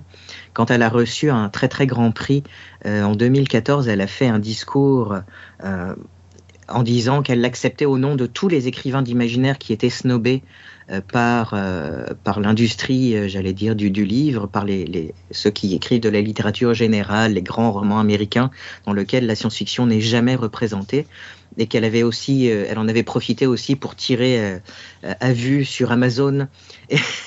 Et, et, tout ça, c'était quelqu'un de très, de vraiment très, très engagé, mais à toujours à sa façon l'air de rien, une petite, euh, une petite madame qui arrivait, puis que tu disais, tiens, c'est qui ça, Ursula Le Guin, puis bam Avec ces mots, elle, elle rentrait dedans, puis il y avait toujours quelque chose de précis, toujours une intention, l'utilisation des mots, encore une fois, euh, qui, qui ne sont jamais utilisés au hasard. Et ce qui est vraiment intéressant, c'est aussi qu'elle parle avec une belle franchise de. Euh, d'émotions dont on parle pas tant que ça euh, parfois dans le milieu de l'écriture, qui est que parfois, oui, elle ressentait de la jalousie pour certains, euh, par rapport à certains auteurs ou autrices qui, qui, étaient plus connus, plus reconnus. Et donc, elle, essayait de remonter tout ça, puis voir où cette jalousie prenait naissance et pourquoi. Donc, elle se laissait pas avaler par ces choses-là, elle les explorait. Et puis, quand elle a fait ce fameux discours euh, où elle a pulvérisé Amazon et puis la commercialisation des œuvres littéraires, euh, donc c'est quelque chose qui a vraiment été euh, viral sur Internet et elle expliquait qu'elle était morte de peur avant de donner ce discours. Et euh, j'adore cette franchise qu'elle a quand elle s'exprime parce qu'elle nous rappelle que des, les écrivains, les écrivains, ce sont des personnes qui font des choix de, s'engager ou de dire certaines histoires. Ça ne veut pas dire que ce sont des personnes qui ne réalisent pas la portée de ce qu'ils font. Et quand on écrit dans son coin puis qu'on n'est pas sûr de ce qu'on fait ou comment on veut le faire, c'est rafraîchissant de se dire qu'on ce sont simplement des personnes derrière et pas juste des, monuments de la littérature qui sont apparus là comme ça. Ce sont hmm. des choix qu'ils ont faits au cours de leur vie. Je pense que c'est une bonne transition vers un autre euh, recueil qu'on a lu de Ursula K. Le Guin qui s'appelle Le langage de la nuit. Un merveilleux recueil. Oui, alors on l'a lu en français. Euh, parce que malheureusement, euh, la version originale que j'ai réussi à avoir euh, d'occasion, euh, de peine et de misère et euh, épuisé quasiment partout. Et d'ailleurs, j'en profite pour dire, si quelqu'un écoute, faudrait vraiment le rendre à nouveau disponible en anglais, parce que, s'il vous plaît, parce que la version en français, ils n'ont traduit que la partie 1 et 2 il manque la partie 3, 4, 5, qui, qui, contient justement l'essai euh, Is Gender Necessary Puis quand, quand je me suis aperçu de ça, parce qu'on avait lu la version en français en se disant, tiens, c'est intéressant. Puis là, je me dis, ah oui, je veux la voir en VO aussi. Puis là, horreur, il manque la moitié du livre. Et l'éditeur a dit que, l'éditeur français a dit que ben, c'est parce qu'il manquait de budget, qu'ils n'étaient pas sûrs que ça allait fonctionner, fait qu'ils avaient traduit juste une partie, mais ils pensent euh, le traduire au complet. Bon. Mais c'est que si vous lisez qu'en français c'est correct, vous aurez quand même beaucoup de plaisir à lire le langage de la nuit. Euh, on voulait juste préciser ça, parce, juste pour que vous sachiez que Ursula K. avait vraiment plus à dire sur, euh, sur ce sujet que ce qu'il y a dans la version française. C'est une belle intro, c'est correct, ce sera vraiment du plaisir, mais euh, si jamais vous avez la chance de lire la version en anglais, bah, il y en a encore plus, il y en a toujours plus avec Ursula. Et, cet essai-là, c'est vraiment un, essai sur l'écriture de fantasy et de science-fiction. Donc on n'est pas dans le dans l'essai sur toutes sortes de sujets de société, politique, etc. C'est vraiment euh, sur l'écriture d'imaginaire euh, en soi. Euh, sur les, par exemple, mythes et archétypes en science-fiction, et l'essai extrêmement important qui s'appelle Pourquoi les Américains ont-ils peur des dragons? Un essai magnifique. Alors, ça a l'air d'un essai un petit peu étrange euh, comme, titre, mais en fait, c'est, elle parle de la réticence des adultes américains quand elle a écrit cet ouvrage. Donc l'ouvrage date de la fin des années 70 et a été ensuite réédité et remis au goût du jour au début des années 80. Puis il y a eu une dernière réédition dans les années 90. Donc pour dire quand même, mais, ça reste quand même très, très d'actualité. En fait, c'était la question pourquoi les Américains ont autant de difficultés et de répugnance à s'intéresser à l'imaginaire une fois rendu adulte. Et, ça, c'est vraiment intéressant parce qu'elle elle, elle essaie de, montrer à quel point on ne devrait pas euh, repousser euh, nos intérêts pour l'imaginaire quand on est enfant. C'est ce qui nous permet de grandir. La, fiction nous permet de vivre des choses qu'on ne vivra jamais dans la réalité, nous permet de comprendre des, événements et des gens qu'on ne rencontrera jamais. En fait, c'est une façon d'aborder le monde euh, en toute sécurité, en fait, de lire de la fiction. Et elle se demandait, mais pourquoi? Pourquoi, une fois adulte, dire ah non, moi je m'intéresse plus du tout à l'imaginaire? C'est complètement ridicule parce que ça fait une population qui est adulte sans être adulte, en fait. Mmh. Ce, sont des adultes en souffrance, à, son avis. Et c'est un essai extrêmement fascinant. Euh, c'est euh, comme Célia, à chaque fois que je lis quelque chose d'Ursula Le Guin, je suis sur le cul. Parce que, comme il dit, une phrase, un paragraphe, puis boum, tu es complètement frappé, tu te dis, mais oui, mais, mais c'est bien sûr, c'est quelque chose qu'on sait euh, de manière inconsciente, sans mettre des mots dessus. Elle, elle arrive et dit, bah voilà, c'est ça. Et effectivement, c'est exactement ça. Une personne qui n'avait euh, pas peur de mettre dans le visage au monde la réalité. Des choses qu'on essayait peut-être d'éviter, qu'on connaissait, comme tu dis, au niveau du subconscient, mais qu'on ne se disait pas entre nous autres. Elle a trouvé le moyen de le mettre sur, euh, sur papier euh, à travers des mots assez directs pour faire comprendre aux gens que cette chose-là, même si on essaie de l'éviter, elle existe quand même. Je ne sais même pas si c'est une question de vouloir montrer aux gens ou c'est simplement qu'elle ne pouvait pas s'en empêcher. Mm-hmm. C'est comme ça qu'elle était. Oui, c'est ça. À partir du moment où elle, avait un, filament de pensée sur un sujet, elle avait tendance à l'analyser, puis à écrire dessus. Puis, euh, et donc, les essais qu'elle écrivait, en général, bon, bah, nous, on les, lit, puis on a l'impression qu'elle a trouvé tout de suite les mots justes, mais elle retravaillait aussi souvent beaucoup ses textes. Euh, fait que c'était des processus. De toute façon, pour elle, ça a été toujours ça, ce processus d'écriture, c'est un processus de réflexion. Les deux sont, mêlés l'un à l'autre. Euh, il y a beaucoup d'essais dans ce, de ce recueil qui sont absolument merveilleux. Il y en a un, Pascal, tu me diras si je me trompe en français, il s'appelle Du pays des elfes à Poughkeepsie. Oui, c'est ça. Euh, qui, parle, qui parle de l'incursion qu'on fait dans les mondes de l'imaginaire, parfois sans trop, euh, pas toujours les comprendre.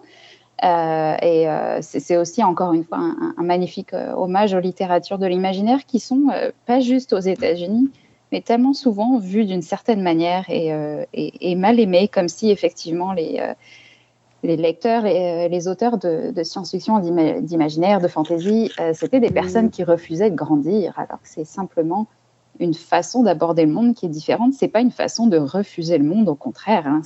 Bon, je ne vais pas être très objectif si on commence à parler de la valeur des littératures de l'imaginaire, fait que je vais m'arrêter là. Euh, une citation qui est souvent prise, euh, j'allais dire, hors contexte, mais qui, qui justement appartient euh, à, l'essai Pourquoi les Américains ont-ils peur des dragons dans le langage de la nuit? Je vais le traduire à la louche parce que c'est en anglais, mais les gens qui nient l'existence des dragons sont souvent dévorés par les dragons de l'intérieur.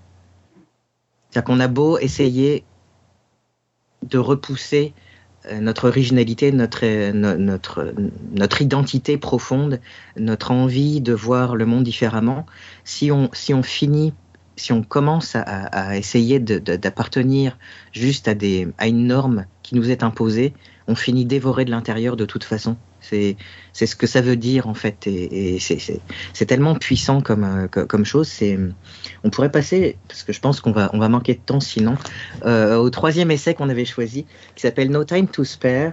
Euh, Thinking About What Matters. Et là aussi, ça n'a pas encore été traduit, et puis on espère que ça va être traduit pour que les lecteurs francophones puissent avoir accès. Puis là, en fait, ce sont des textes qui étaient euh, publiés sur son blog. Parce qu'elle s'est mise à bloguer euh, au début des années 2003-2004 euh, en se disant tiens, mais pourquoi, pourquoi pas moi aussi Alors qu'elle était déjà très âgée. Puis qu'elle se dit tiens, mais je vais me lancer dans un blog. Elle était vraiment très moderne de toute façon. et là, donc, elle parle de tout, depuis son chat la politique, la façon de manger des œufs à la coque. et, toujours en mettant en contexte par rapport à les habitudes de la société, la façon dont on a été élevé, programmé, éduqué à faire les choses. Et il y a toujours une petite twist où on se dit, mais où est-ce qu'elle s'en va avec ses œufs à la coque? Puis c'est vraiment fascinant.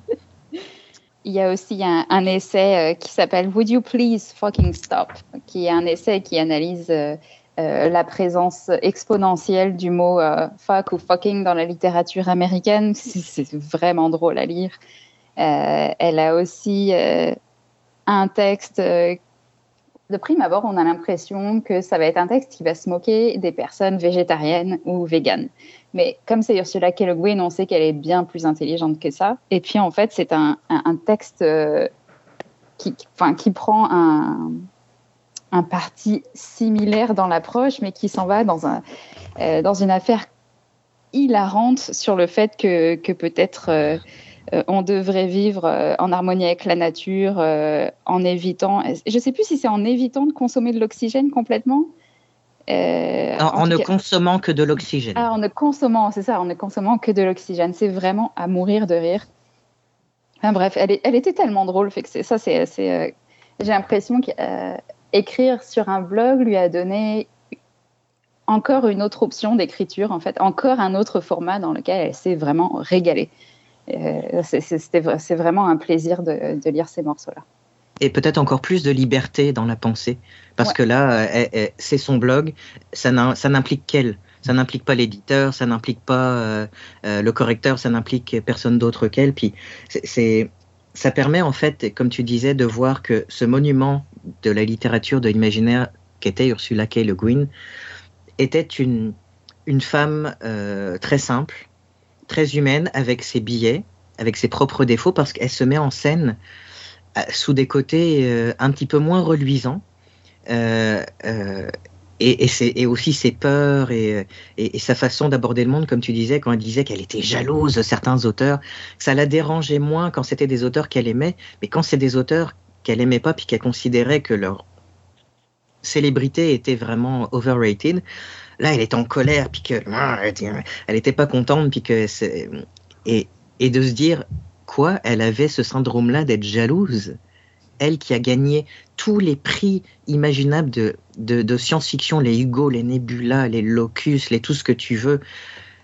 Eh ben non, elle était quand même jalouse. Ça, c'est assez fabuleux de le voir. Puis ça permet de la voir telle qu'elle était, au lieu de se dire, au, lieu de se dire ce sont des monstres sacrés sur un piédestal, puis que jamais on peut atteindre ça, ça permet juste de voir que, et, c'est un peu intéressant pour tous les écrivains de science-fiction en devenir, et tous les écrivains d'imaginaire en devenir, de se dire, on peut devenir Ursula K. Le Guin peut-être un jour, mais c'est pas juste quelqu'un, comme tu dis, qui est arrivé là en se disant, voyez comme je suis génial, j'ai la science infuse, euh, je suis arrivé avec mon génie sous le bras. C'est quelqu'un qui a travaillé, qui a douté, qui a énormément réfléchi euh, et, on peut le voir d'ailleurs justement à quel point elle était, c'était une personne tout à fait accessible qui, euh, qui avait engagé quelqu'un pour l'aider à répondre aux courriers qu'elle recevait. Elle recevait beaucoup de lettres et de courriels et elle avait engagé quelqu'un pour répondre à tous ses lecteurs. C'est-à-dire que si on lui écrivait, on avait une réponse, c'était obligatoire parce mmh. qu'elle avait engagé quelqu'un pour l'aider à répondre. C'est quand même fabuleux. Puis euh, je pense que tu peut-être pour clore cette chronique, on pourrait parler du documentaire. Oui, je voulais absolument en parler. Et je voudrais juste mentionner que moi, une fois, je lui ai écrit à Ursula K. Le Guin. Et euh, donc, c'est euh, son, assistante qui m'a répondu. Euh, bref, c'était un autre sujet, mais je, me suis souvenu de ça à l'instant. et pour les personnes qui aimeraient en apprendre plus sur le Guin, peut-être en complément ou pour commencer avant de se plonger dans, dans ses livres, il y a un documentaire magnifique qui est sorti, qui s'appelle Worlds of Ursula K. Le Guin, les mondes d'Ursula K. Le Guin, qui revient sur sa carrière et qui revient sur vraiment ces spécificités qui font de Le Guin Le Guin, c'est-à-dire son intelligence, sa capacité à la réflexion, à se réinventer, à réfléchir à la manière dont elle a fait les choses avant et comment elle les referait aujourd'hui euh, si, euh, si, si, si, elle pouvait pour les faire différemment. et donc, ce, documentaire Words of Ursula K. Le Guin, si vous êtes inscrit, mettons par exemple à, à la BANQ, vous avez accès à une plateforme de streaming qui s'appelle Canopy, qui est une plateforme euh, qui, euh, qui, propose beaucoup de films indépendants, documentaires, etc. Et ce documentaire y est disponible. Donc vous pouvez y accéder euh, gratuitement pour le regarder. C'est vraiment, c'est vraiment quelque chose de, de, très beau. On revient aussi sur son enfance, sur, sur la nature qui l'émerveille tant, etc., etc. Donc c'est vraiment un beau mmh. condensé pour découvrir cela qu'est le Gwyn. C'est vraiment un documentaire hyper touchant. Et, et c'est drôle parce que vous parlez de, de, de, de Gwyn et puis de la façon qu'elle traite ses, euh, fans et ses, et ses, amateurs et tout ça. Euh, ça me fait penser beaucoup à Anne Robillard, qui passe son temps, elle aussi, lorsque quelqu'un y écrit, il faut qu'elle y réponde. Euh, elle n'oublie jamais les gens, parce qu'Anne Robillard a cette mentalité-là aussi de dire tous les gens qui lisent mes livres, puis qui me parlent, sont la raison pourquoi je peux encore continuer à lire et, à écrire. Donc, d'un côté, c'est le fun de voir qu'il y a encore d'autres auteurs, justement, qui ont les deux pieds sur terre, comme on dit, puis qui sont restés en contact avec les gens qui les font vivre d'une certaine façon et qui lisent leurs œuvres et qui les poussent à aller peut-être des fois plus loin qu'ils auraient été à l'origine euh, parce que, justement, ils veulent donner un extra parce qu'ils savent, justement, qu'il y a des gens qui s'attendent à ce qu'ils donnent ce petit extra de plus-là. Donc, ça donne des œuvres qui sortent de l'ordinaire la majorité du temps.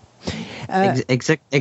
Puis cette simplicité, ce respect du lecteur, cette empathie, c'était vraiment quelque chose qui, qui définissait Ursula K. Le Guin. Quelque chose qu'on ne voit pas assez euh, dans n'importe quel niveau, là, euh, que ce soit auteur, que ce soit réalisateur, que ce soit n'importe quel milieu. C'est quelque chose qui, malheureusement, c'est pas tout le temps présent. Et alors, quand on trouve quelqu'un, une personne qui fait ce genre de, de lien-là encore, c'est tellement plaisant.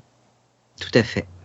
Euh, Célia, un gros merci d'avoir été avec nous pour cette chronique. Je suis certain qu'on va vous réécouter euh, très bientôt. Je ne sais pas pourquoi, mais je suis à peu près sûr. Euh, vous ferez une petite bise de notre part à Corbin qui a participé également. Je suis toujours à l'affût de nouveaux chroniqueurs pour mon émission. Alors, je suis bien content de voir qu'il y a une relève qui se prépare, surtout au niveau littéraire. et puis, Pascal, encore une fois, un gros merci pour cette magnifique chronique littéraire. Et puis, on va se dire à une prochaine chronique sur la littérature. Bye bye. Merci, merci Christophe. À bientôt.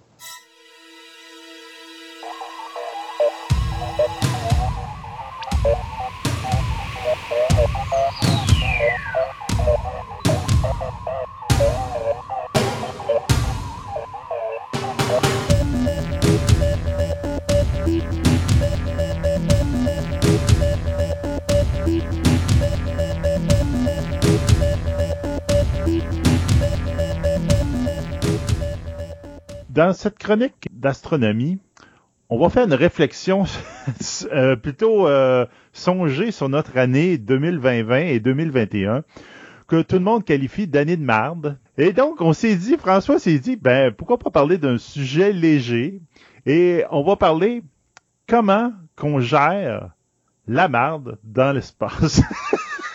ben oui. Salut Sébastien. Ben oui, ben c'est ça, tu sais, avec la pandémie qu'on vient de vivre, ben qu'on vit toujours au moment où on enregistre, on, est euh, on est vraiment encore dedans, ben comme il faut. Puis euh, ben c'est ça, tu sais, c'est que on a connu, comme tu disais, euh, ayons pas peur des mots, là, une année de mars. C'est vraiment, ça a vraiment été difficile puis tout ça. Puis dans le fond, tu sais, en même temps, pour se changer un petit peu les idées, puis euh, nous faire sourire en même temps. Tu sais, je trouvais que ça pouvait bien se prêter de parler de la gestion des, des, déchets organiques dans l'espace parce que ça reste que ben, c'est fascinant. Moi, moi, je, ça prend pas grand chose pour me fasciner. ça prend un caca. Euh, entre autres. Mais c'est, c'est vraiment, tu sais, on n'y pense pas. Il y a des choses comme qui sont très simples puis que finalement, ça débouche sur des choses plutôt complexes. Et ça, ça me fascine tout le temps. Quand on va vers des, des, des choses très simples de la vie, qu'on prend des fois pour acquis, puis là, à un moment donné, on commence à creuser, puis on découvre plein d'autres choses, puis là, oh, c'est pas aussi simple que j'avais pensé. Ça, ça cache une autre réalité. J'aime ça, ce genre de sujet-là, qui m'apporte des choses qui, qui, qui me semblent vraiment là, euh, banal. Puis, au bout de la ligne, je trouve l'émerveillement dedans. tu sais, ça, ça me fascine toujours. J'adore ça. Fait que je me suis dit, ben, on pourrait commencer. Ça m'amène à la première question. que euh, tu vas me voir venir et tu vas probablement avoir la réponse. Euh, quelle est la première photo qui a été prise depuis la surface de la Lune par des astronautes? Euh, la première, oui. Vas-y. ils, ont pris, ils, ont pris, une photo de leur tas qu'ils ont, ont jeté dehors. Qui ont balancé. oui. Hey, c'est, ça a l'air de rien, mais tu sais, on n'y passe pas, mais c'est ça, c'est ça la, la, la, réalité d'envoyer des gens dans l'espace. C'est aussi ça, hein? Parce qu'il y en a qui disent, ben, on va envoyer des sondes, c'est bien moins compliqué. Ben oui, parce qu'envoyer des êtres humains dans l'espace, ça veut aussi dire ça. Il faut les alimenter, mais il faut aussi gérer leurs déchets. Et euh, ils sont dans un espace assez restreint. Fait que, et mettre tout ça dans un sac. Fait qu'on peut comprendre l'empressement de Buzz Aldrin, d'après euh, d'après l'histoire que, que j'ai lue sur le sujet. Ce serait Buzz Aldrin qui s'est empressé à prendre le fameux sac de déchets et à le tendre brusquement vers Neil Armstrong et dire Mets ça dehors. Alors, Neil Armstrong, après avoir ouvert euh, l'écoutille, et avant de dire sa fameuse phrase, et avant de dire sa fameuse phrase, il a balancé le, fameux sac à l'extérieur du lemme et on a fait une photo. Bon, pourquoi il a fait une, une photo? Ben, c'est Je sais pas. la première chose qu'on a déposée sur la Lune après le lemme, c'est même pas mon pied, c'est ma marbre. Exactement. Fait que je, en tout cas, je, je comprends pas trop, je sais pas trop là, dans, l'histoire que j'ai lue. Oh, ça doit être une joke entre deux autres. Là. Probablement ça, hein, parce que tu sais, il y a des choses qui, qui, qui comme plus euh, officielles, à la limite glamour, tu sais, de, la, de la conquête de l'espace, tout ça, l'héroïsme, puis mais euh, eux autres, au quotidien, puis entre eux, euh, ils s'en passent des affaires. Et d'ailleurs, je vais en avoir une autre anecdote de genre-là un petit peu plus loin. Fait que, bref, euh, on, voit que euh, l'histoire de l'espace nous cache un petit peu cette réalité-là, que derrière toutes ces, belles histoires qu'on voit de l'homme qui fait son premier pas sur la Lune, ben, il y a une réalité toute simple qui les rattrape, c'est qu'eux autres aussi ont besoin d'aller aux toilettes. Fait que, on va revenir dans le temps un petit peu, puis on va partir au début du programme américain. au niveau soviétique, j'ai moins d'informations, là, mais il, a fallu qu'ils gèrent ça eux autres aussi. Je sais pas trop. Ça doit être semblable. J'imagine. Ou pire, des fois. ça dépend des anecdotes et tout ça. Mais bon, moi, j'ai, trouvé euh, plusieurs informations euh, dans le programme spatial américain. Puis euh, c'est ceux-là que je vais vous partager et ça commence le 5 mai 1961. Le 5 mai 1961, on est dans le programme Mercury. Le programme Mercury, c'est le premier programme, celui qui va précéder même le programme Gemini. Et l'autre qui va suivre près de Gemini, c'est le programme Apollo. Fait qu'on est vraiment au tout, tout, tout début. Et là, ce qu'on vise, c'est d'envoyer un homme en, dans l'espace, là, euh, juste un, une espèce de vol. Oui, mais même on ne fera même pas faire un orbite, ça va être comme un espèce de vol balistique. Tu sais. On va envoyer la fusée dans l'espace, il va monter à la frontière de l'espace puis il va revenir. Ok. Fait que c'est quelque chose de tout simple. Hein. C'est qu'on on pense à, une durée de vol d'à peu près 15 minutes. Hein, pour dire là, à quel point c'est simple, là, on veut juste tester notre truc. Avant de faire faire un orbite, là, on veut voir si on peut le monter aussi haut que ça de façon sécuritaire puis de le ramener comme ça. Fait que c'était simple. Bon. Fait que, et là, on est au, programme Mercury le 5 mai, voilà, et Alan Shepard, qui est l'astronaute euh, qui, a été choisi pour cette mission-là, euh, il attend euh, son lancement sur le pas de tir. Fait que, et là, ben, comme on sait, il y a beaucoup de, de et surtout, c'est comme, c'est une première, là. C'est la première fois qu'on installe un homme ben oui, mais faut pas faut pas manquer notre coup. Les Russes nous devancent. On est vraiment à l'époque de la guerre froide, de la course à l'espace, et les Russes ont planté les Américains. le mot il est pas, euh, pas trop fort. C'est vraiment ça. Ils ont planté les Américains sur tous les échelons, à l'exception de la Lune. Mais toujours les, les, Russes ont eu de l'avance. Fait que là, les Américains peuvent pas manquer leur coup. Fait que, et c'est sûr que là, il y a un homme en haut d'une bombe, finalement. ben oui, oui, vraiment. Fait que il, il faut pas prendre de risques.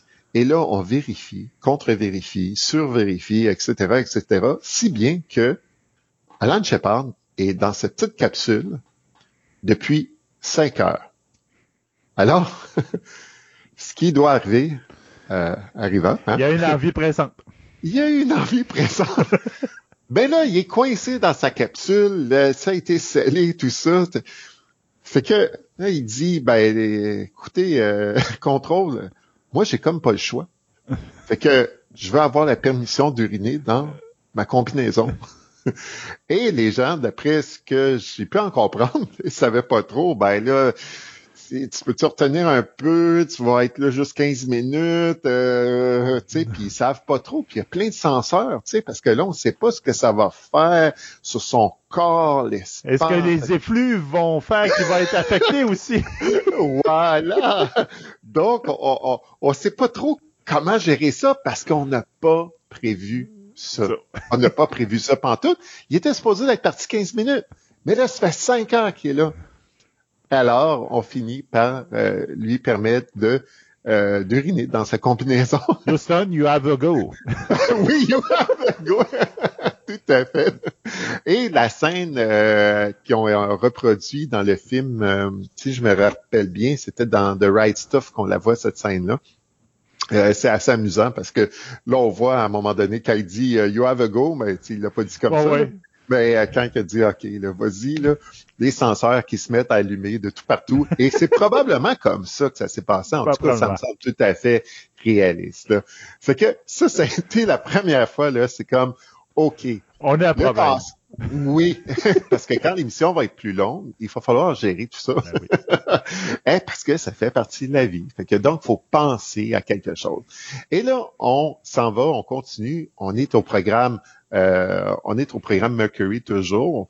Fait que, et là, c'est Gordon Cooper qui va s'envoler pour réaliser 22 orbites terrestres. Fait qu'il va tourner 22 fois autour de la petite boule bleue. Et euh, tourner 22 fois autour de la Terre, ça prend du temps. Oui, effectivement.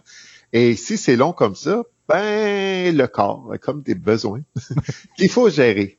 Et heureusement, les ingénieurs, cette fois-ci, ont pensé à tout.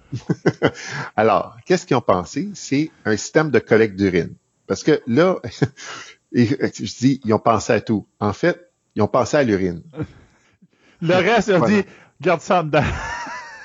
Effectivement. Et les astronautes, même, euh, je pense que encore aujourd'hui, ils, regardent à leur alimentation aussi parce que disons que c'est pas ce que plus intéressant aller euh, faire euh, le numéro 2 dans l'espace. Fait que dans tout le programme spatial, surtout là aujourd'hui, ben là les toilettes sont perfectionnées, je reviendrai, mais durant la course à la Lune, là, des astronautes, disons qu'ils n'avaient pas trop le goût d'avoir envie. fait que, euh, Avant de partir, il, partait, il prenait des Imodium. euh, ouais. C'était mieux que ça sorte pas. Lui, ça, gérait quand même bien. Et à, la mission de Gordon Cooper, euh, il avait pensé à la collecte d'urine. Fait qu'il y avait le premier système de collecte d'urine. Mais euh, la mission de, de Gordon Cooper, euh, c'est pas très bien terminé parce que quand il est arrivé à la fin du vol, il y a eu une, défaillance des systèmes. Fait que là, euh, ce qu'il a dû faire, c'est qu'il a dû passer en contrôle manuel. Fait que euh, là, c'était quand même euh, des manœuvres assez dangereuses d'entrée, hein, parce que là, on sait, c'est l'entrée atmosphérique. Parfait angle, puis tout, là, ouais. Exactement. Hein, fait que il, faut, il faut pas prendre ça à la légère.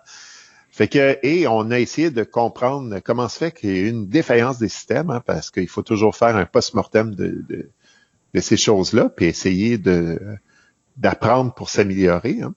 Fait que, et ce qu'on a réalisé, c'est qu'il y avait eu une fuite dans le sac d'urine. et les gouttelettes d'urine ont fait un court-circuit dans les panneaux de contrôle de la capsule. OK. fait que, on le voit, hein, ça, ça a l'air banal comme sujet, ça a l'air niaiseux comme sujet, mais c'est important. Oui. C'est, c'est, on est allé peut-être un peu trop vite. Euh, on était plus préoccupé à installer un contrôleur X ou Y, puis ah, les ingénieurs respirent, puis tout. Exactement. Mais il y a d'autres besoins.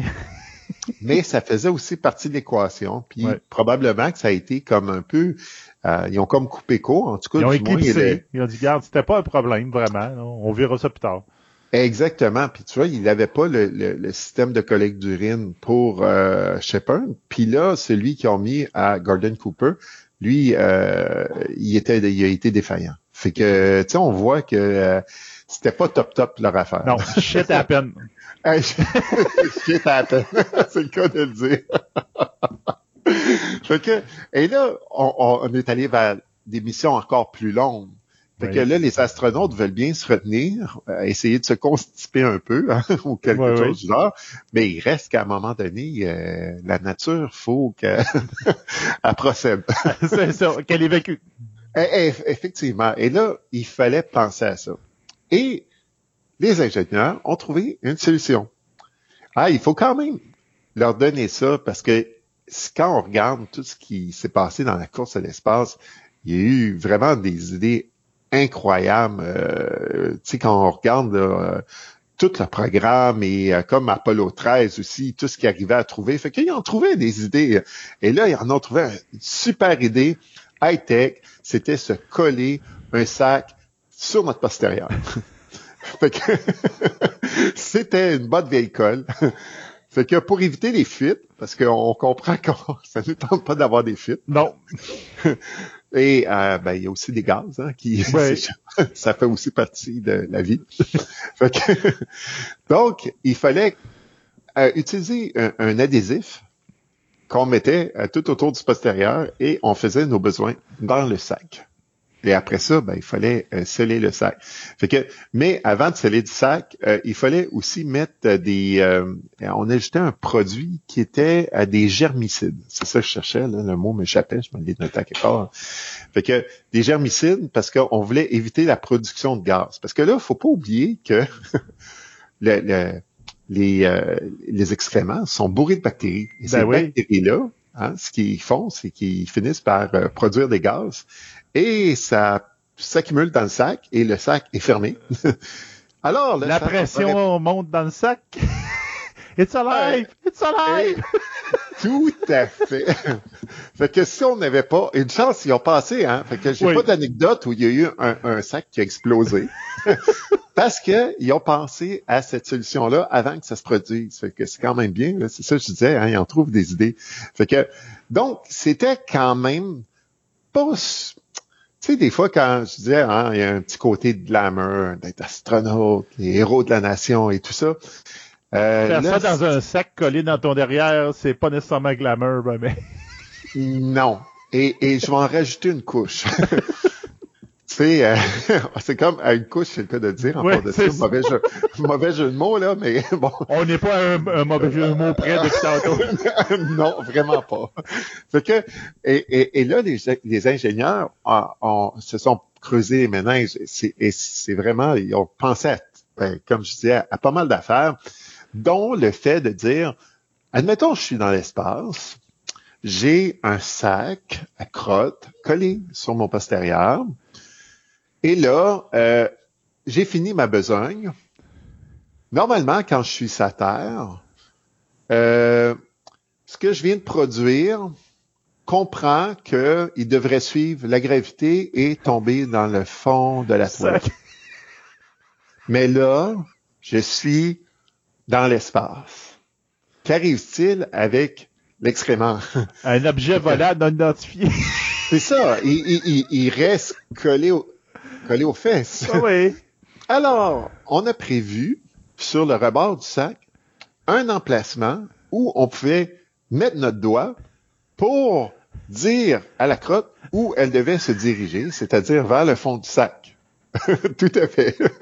Ah, c'est vrai, là. Ce que je dis là, je te vois rire, Sébastien, mais c'est vrai. Je, ah je oui, jure, là. C'est sûr, mais c'est juste que tu... Ah, il n'y a rien de glamour là-dedans, là. Ah non, c'est vraiment, il n'y a rien de glamour, mais je veux dire, c'est la réalité, c'est ça qui se ben passait, là, tu sais. Fait que c'est des choses qu'on sait pas. Moi, j'étais vraiment renversé d'apprendre ça. Je me dis, aïe, c'est comme ça que ça se passait. C'est incroyable. Alors, fait que les astronautes se collaient ça au derrière. Puis en plus, ça devait pas être intime. Hein, euh, non, parce non. Que, la capsule est tout petite. la capsule, on se rappelle les, photos qu'on voit, c'est les trois gars sont parqués un à côté de l'autre. là. Puis ah oui. C'est le fait que c'est euh, Armstrong qui a descendu, c'est dit, que c'est toi qui es le plus proche de la porte, je peux pas te passer dessus. Scène de même, là. Tu sais, fait que donc donc, ils sont proches un de l'autre pendant qu'il y en a un qui fait sa besogne avec le sac collé au derrière et avec son doigt ce qui, qui passe sur le bord du sac. Fait que c'est correct, là, il n'a pas besoin de rentrer sa main dans le sac. Fait que il indique à son, son, produit le fond du sac et ensuite il se dépêche à mettre les germicides. Il ferme ça et il brasse tout ça. et la besogne est faite. Fait que voilà, on a réussi. C'est à peu près, on évalue approche. Même je pourrais te demander, justement, toi, tu penses que ça prend combien de temps à faire tout ça? Hey boy! OK, euh, mettons que... moi, ça me prend quelques minutes. mettons, euh, facile 10-15, là. 10-15, ben, euh, t'es quand même assez loin. Hein? On parle de entre 45 minutes et une heure. Il t'attend. Fait sais, tu peux comprendre que les astronautes avaient pas vraiment le goût euh, de faire leur euh, numéro 2 dans l'espace. C'était vraiment pas intéressant. bref, on avance.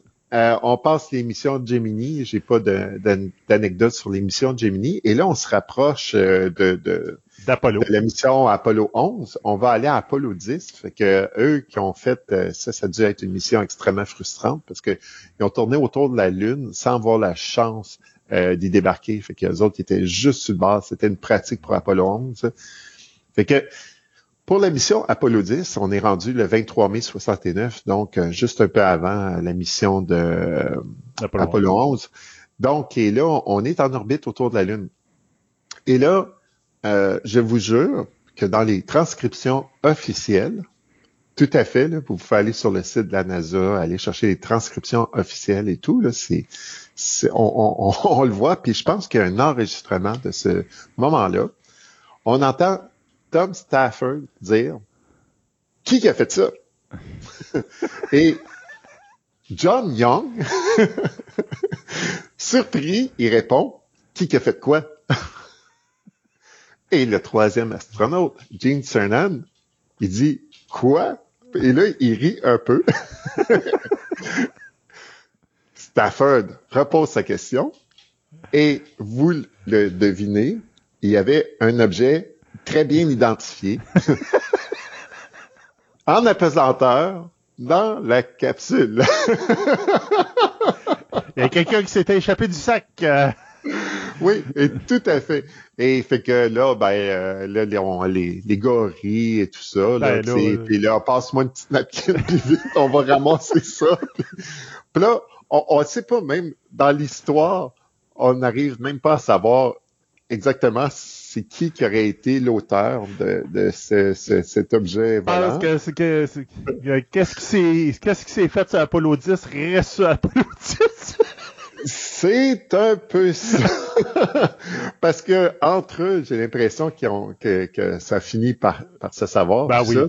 Donc, entre autres, il y en a un qui dit, c'est pas, il dit, c'est pas le mien, il dit, les miens sont plus collants que ça. Et ça, c'est dans les transcriptions officielles, on peut le eh lire.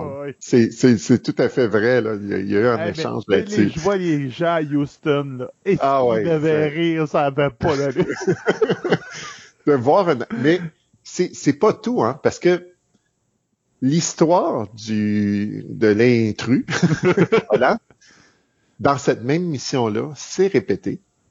Oh. Et c'est répété probablement une troisième fois. Mais là, c'est moins clair, mais il y a peut-être, c'est peut-être arrivé trois fois. Tu sais, peut-être qu'en allant plus, vu que c'était super long, ça, il y a comme, il allait un peu plus vite, puis tout ça, puis il y a des morceaux qui s'échappaient. C'est ça, ou encore il y avait des, une mauvaise batch de collants pour euh, qui adhéraient mal au fun. C'est ça, parce que là, il y, a, euh, il y a une transcription où ils disent que c'est, mais c'est pas clair. Euh, c'est comme si euh, dans le lemme qu'ils ont laissé aller vers je sais pas, en direction du soleil, en tout cas, qui ont, qui ont libéré, là, il disait que c'était comme s'il y avait, il y avait un, excrément dedans qui flottait. Là. En tout cas, il y a comme un. Fait que, ils s'en sont débarrassés, ils les ont mis dedans. Voilà, on pense que c'est arrivé une troisième fois aussi. C'est au moins arrivé deux fois, mais il y a des messages qui, qui, qui laisseraient entendre qu'il y aurait peut-être un troisième incident qui serait arrivé. Donc, euh, on, on s'en va ici euh, de nos jours. On est rendu avec pas moins de 96 sacs poubelles remplis d'urine, de sel et de vomi sur la Lune. Et boy! Bien et, ça, ça vient joindre euh, la liste de tous les objets bizarres qui sont sur la Lune, dont, entre autres, euh, une plume euh, de faucon, je pense, faucon d'aigle. Il y a un marteau, oui, parce qu'il y avait eu une expérience, ils ont laissé tomber une plume et un marteau. Ah, OK. Fait que donc, il y a un marteau, il y a une plume qui sont là encore. Il y a des balles de golf oui, qui ont joué au golf euh, euh, C'est lequel qui avait joué au golf, je me rappelle plus, là, mais il y, en a un qui, a, je pense, qu'il avait caché aussi le bâton de golf parce qu'il n'aurait pas dû l'amener. ben non. Il, il, il s'était fabriqué un bâton de golf. En tout cas, il a joué au golf. Il y a des balles de golf sur la Lune. Et il y a plein de sortes de petits objets euh, inusités, dont 96 sacs poubelles. Et qui intéressent les euh, scientifiques parce qu'on se demande, tu sais, là-dedans, il y a des bactéries et les bactéries ont été exposées aux radiations solaires. Fait que, dans le fond, euh, il y a de la science à faire avec ça. Donc, dans une prochaine mission vers la Lune, il va y avoir une mission qu'on va ramener des sacs de... de, ben, moi, eh ben, en tout cas, c'est clair que euh, il y a une, il y a, véritablement un intérêt qui est porté sur les sacs qui sont là parce qu'il y a des euh, bactéries qui sont là. Ça serait intéressant de savoir qu'est-ce qui est arrivé. Il y a de la véritable science. Tu sais. Oui. C'est un sujet léger, c'est drôle. Ah oui, mais on peut faire de la vraie science avec ça. Là. Ah oui. Non, effectivement, les bactéries, c'est ça, l'exposition au froid, au vide, euh, euh comme dire, aux rayons cosmiques, vous avez la radiation. Donc, tu dis, c'est quoi que ça a eu comme influence? S'il y a dessus, ça pourrait être intéressant, effectivement. Tout à fait.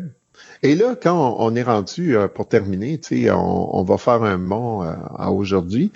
On, est rendu avec euh, la, Station spatiale internationale et là, les gens, ils sont en orbite. Pendant un an, à peu près? Ben oui, il y a des... là, je ne sais plus le, record, là, c'était, c'est quand même assez long, mais ils passent plusieurs journées, puis il n'est pas question de se retenir tout ce temps-là, là, évidemment. Fait que... Et la toilette, qui est, euh, qui est située dans le fond. Euh, c'est drôle, hein? La toilette, je l'aurais pas vue là. Elle est située près de la coupole. OK. La, fameuse coupole qu'on voit toujours les belles photos là, de, du, euh, de la Terre. Là. Mais tabarnouche, la toilette, la toilette est à côté. Mais il semble que j'aurais mis la coupole loin de la toilette. Ben oui. Pour pas avoir les, odeurs. En tout cas, bref. Mais bref, euh, tout juste à côté de la coupole, euh, dans le fond, très près de la coupole, il y a la fameuse toilette qui ressemble à une espèce de un, aspirateur, un gros euh, tube. Ça ressemble pas d'une toilette, c'est assez étrange. ouais, un espèce de tube, je pense, avec quasiment un entonnoir. Ouais, avec un entonnoir, tout ça. Et ça demande vraiment beaucoup d'entraînement. Ben, beaucoup. Ça demande de l'entraînement, là. Fait que jusqu'à jusqu'à quel point c'est difficile, tout ça, mais il y, a, y, a, une procédure à suivre. Fait que si vous voulez, vous pouvez chercher sur Internet, vous allez même voir euh, deux astronautes qui se font expliquer euh, la procédure avec tout le petit calepin là, qui tourne. Euh, ils, ont, ils, ont, des procédures pour tout à la NASA et ils ont une procédure pour aller à, la toilette. C'est ce qui remplace le Reader's Digest sur la, la station spatiale. Exactement. Parce qu'il y, y, a plusieurs étapes et tu dois les faire dans le bon ordre si tu veux pas qu'il y ait des fuites, hein? si tu veux pas que, que ça salisse. Fait que et euh, ça fait ça fait quand même un vacarme cette affaire-là parce que ça aspire là. Fait qu'on peut entendre aussi le vacarme.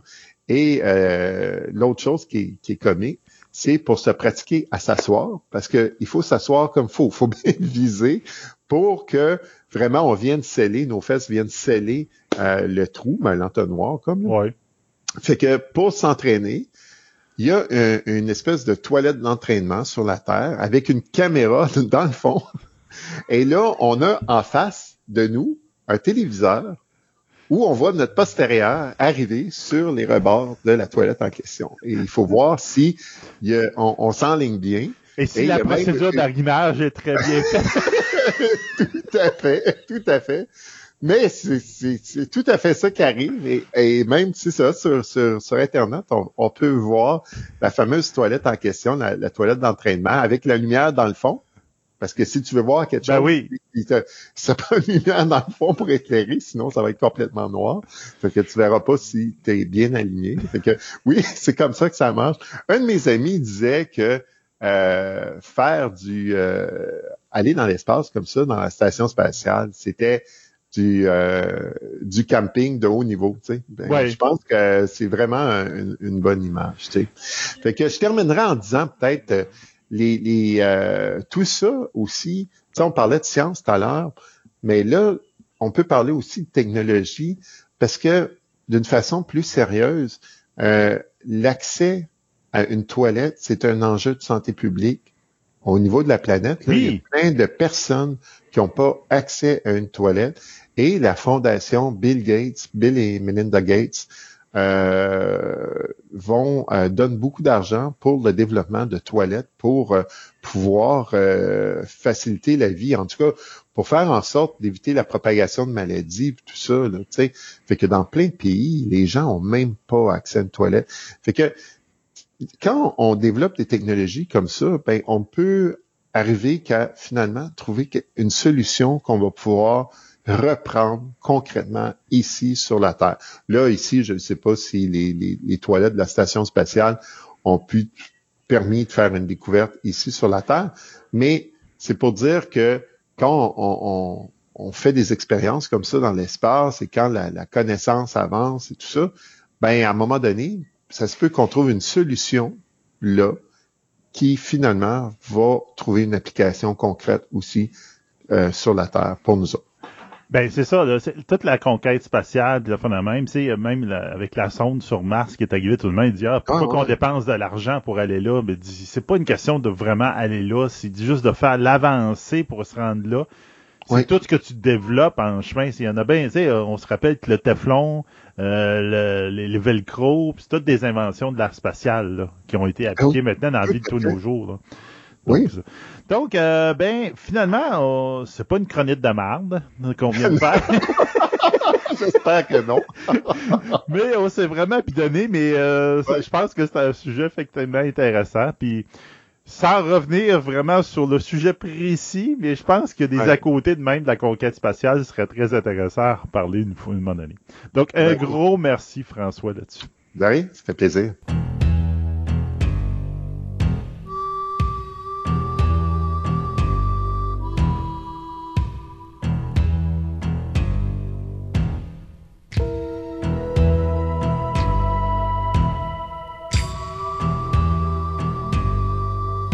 Et pour nos nouvelles express, eh bien d'abord les renouvellements et les cancellations de séries. il y en a pas mal cette semaine. On va commencer tout de suite avec Paris Police 1900 qui est renouvelé pour une saison 2 sur Canal+. CBS, on cancelle la série judiciaire Bull au bout de six saisons. C'est pas une mauvaise chose. Il y avait tellement de problèmes au niveau de, harcèlement sexuel et de, de ça, ce show-là.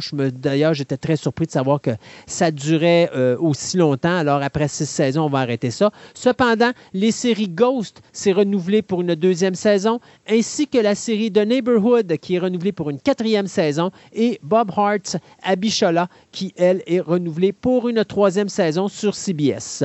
Du côté de Netflix, Écoute, on avait dit ici à l'émission, à l'émission que c'était confirmé, que c'était renouvelé. Il ben, faut croire que non, parce que Netflix a annoncé officiellement il y aura une deuxième saison de Squid Games.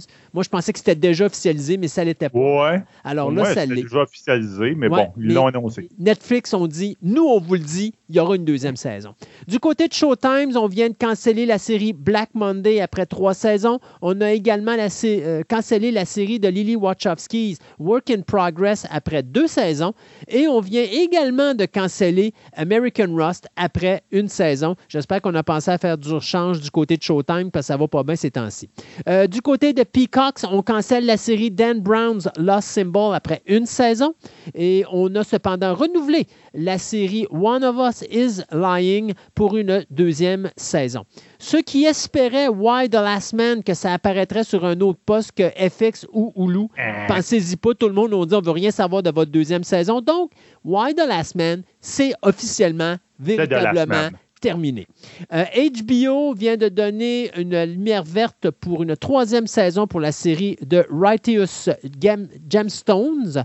Et du côté finalement de Paramount Plus, eh bien, on a renouvelé quasiment tout ce qui s'appelle Star Trek, c'est-à-dire Star Trek Discovery pour une cinquième saison, Star Trek Lower Decks sera renouvelé pour une quatrième saison de 10 épisodes, Star Trek Strange New World, qui n'a même pas eu encore sa première saison, c'est déjà renouvelé pour une seconde saison, et on a annoncé que Picard aura une troisième mais une dernière saison.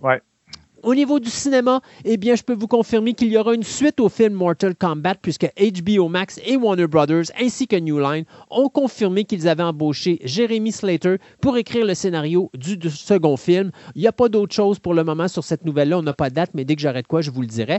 Du côté de Paramount Pictures et Skydance, écoutez, c'était le running gag. Mission Impossible 7 est reporté à cause de la COVID. Mission Impossible 7, le tournage reporté à cause de la COVID. À un moment donné, on a dit Hey, on a fini le, tournage de Mission Impossible 7. Et qu'est-ce que je vous ai dit? J'espère qu'on commencera pas à reporter les films quand ils vont devoir sortir au cinéma. Eh bien, ben c'est parti, on commence. Donc, Mission Impossible 7 et Mission Impossible 8, qui devaient sortir le 28 septembre 2022 et le 5 juillet 2023, sont reportés d'un an, soit le 14 juillet 2023 et le 28 juin 2024. À cela se rajoute du côté de Paramount le spin-off de A Quiet Place qui, lui, sera retardé du mois de mars 2023 au mois de septembre 2023, plus précisément le 22 septembre. Du côté de euh, Texas Chainsaw Massacre, on vous avait dit que Netflix avait acheté les droits. Eh bien, le film va s'appeler TCMX euh, et ça devrait sortir le 18 mars prochain. Cependant, euh, on dit qu'il y aura une sortie cinéma pour ce film-là, donc j'ai bien hâte de voir. Ce qui est amusant là-dedans, c'est que John Larroquette, qui faisait la voix originale dans le premier Texas Chainsaw Massacre en 1974 et qui était revenu faire la voix dans le reboot de 2003, va revenir ici à nouveau faire la voix dans cette nouvelle suite du film original de 1974. On doit être rendu au 83e là, qui repart de, 1974 puis de faire une suite là-dessus. Mais enfin, ça s'en vient. Euh, oh, tout le monde attendait cette nouvelle avec impatience. Eh bien, on vous la donne ici. Amazon Prime ont annoncé le titre et la date de sortie de la série The Lord of the Rings. Donc, The Lord of the Rings, The Rings of Power, c'est le titre de la série qui va débuter sur Amazon Prime le 2 septembre 2022. Euh, du côté de, Santa Claus, la série télé, on en a parlé, je crois, dans la dernière émission, Tim Allen qui allait euh, travailler dans cette série limitée, qui va suivre, bien sûr, la première trilogie qu'on a vue au cinéma. Eh bien, l'actrice qui faisait son épouse Carole, Elizabeth Mitchell, s'est confirmée. Elle fera partie également de la série. On avait dit qu'Emilio Estevez voulait pas se faire vacciner et donc Disney lui avait dit Bye bye, mon ami, tu peux pas participer à la deuxième saison de The Mighty Ducks Game Changers. Eh bien, Emilio Estevez est remplacé par l'acteur Joss Duhamel qui va faire le nouveau coach des Mighty Ducks. Et la série, elle, devrait débuter euh, au niveau du tournage sous peu. On nous confirme que Anthony Daniels va reprendre son rôle de C3PO, euh, un rôle qu'il a commencé à jouer il y a de cela maintenant 45 ans.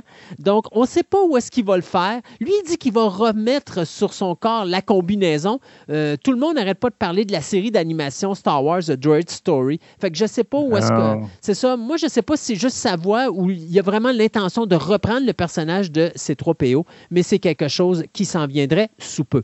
Euh, rapidement, James Gunn, euh, on a confirmé de son côté que Guardian of the Galaxy Volume 3, ce sera le dernier film de la franchise avec lui à l'intérieur et probablement qu'on annonce aussi le décès de un ou plusieurs personnages de la Guardian of the Galaxy. On a dit que quand il y aura, s'il y a un jour un quatrième Guardian of the Galaxy, ce ne sera pas la même équipe. Le film sortira en salle le 5 mai 2003. Euh, J'ai l'impression que Batista va être dans le dos. Peut-être, on, verra. Parce qu'il avait dit que lui, s'il n'est pas là, lui, il n'est pas n'est pas là, il ne reste pas, effectivement. Euh, du côté de euh, CSI Vegas, ben, on savait que le show, c'était un que c'était un, reboot, c'est-à-dire qu'on repartait là, la, série. Euh, on avait ramené les acteurs de la série originale, soit William Peterson et Georgia Fox. Eh bien, William Peterson avait confirmé qu'il ne reviendrait pas pour une deuxième saison après que CBS ait annoncé qu'on allait avoir une deuxième saison. Eh bien, là, c'est Georgia Fox qui vient de dire si William n'est pas là, moi, je ne suis pas là. Alors, les deux acteurs qui attiraient le monde pour aller écouter le euh, revival, ben là, ils seront plus là. Alors, j'ai hâte de voir les codes d'écoute. Ouais, ça. Et finalement, je peux vous confirmer la chose suivante. Le film de Batman de Matt Reeves, qui sortira le 4 mars prochain, sera d'une durée de 175 minutes, incluant 8 minutes de générique de fin de film. Donc, euh, euh c'est long. Quand vous allez aller au cinéma voir Batman, ben, vous allez avoir du Batman pour à peu près trois heures. C'est avec Avengers, c'est correct parce qu'il y a plein, plein, plein, plein de personnages pour meubler, là, mais il est juste un personnage. En tout cas, c'est long. On verra bien ce que ça va donner. Euh, moi, je vais rajouter que pour la série Azoka sur Disney on vient de caster Maggie Elizabeth Winstead, qu'on a vu dans Bird of Prey, Scott Pilgrim vs. The World et 10 Cloverfield Lane, pour jouer un rôle non déterminé pour le moment. On verra bien qui, que, qui, va jouer. Qui ça sera. Bon, euh, dans notre Twitter, donc on met une coupelle de Twitter. Donc, première chose qu'on a, c'est Our flag euh, mean death. Notre, euh, notre drapeau veut dire la mort, qui en fin de compte, qui est une série qui va être sur HBO Max, qui n'a pas de date.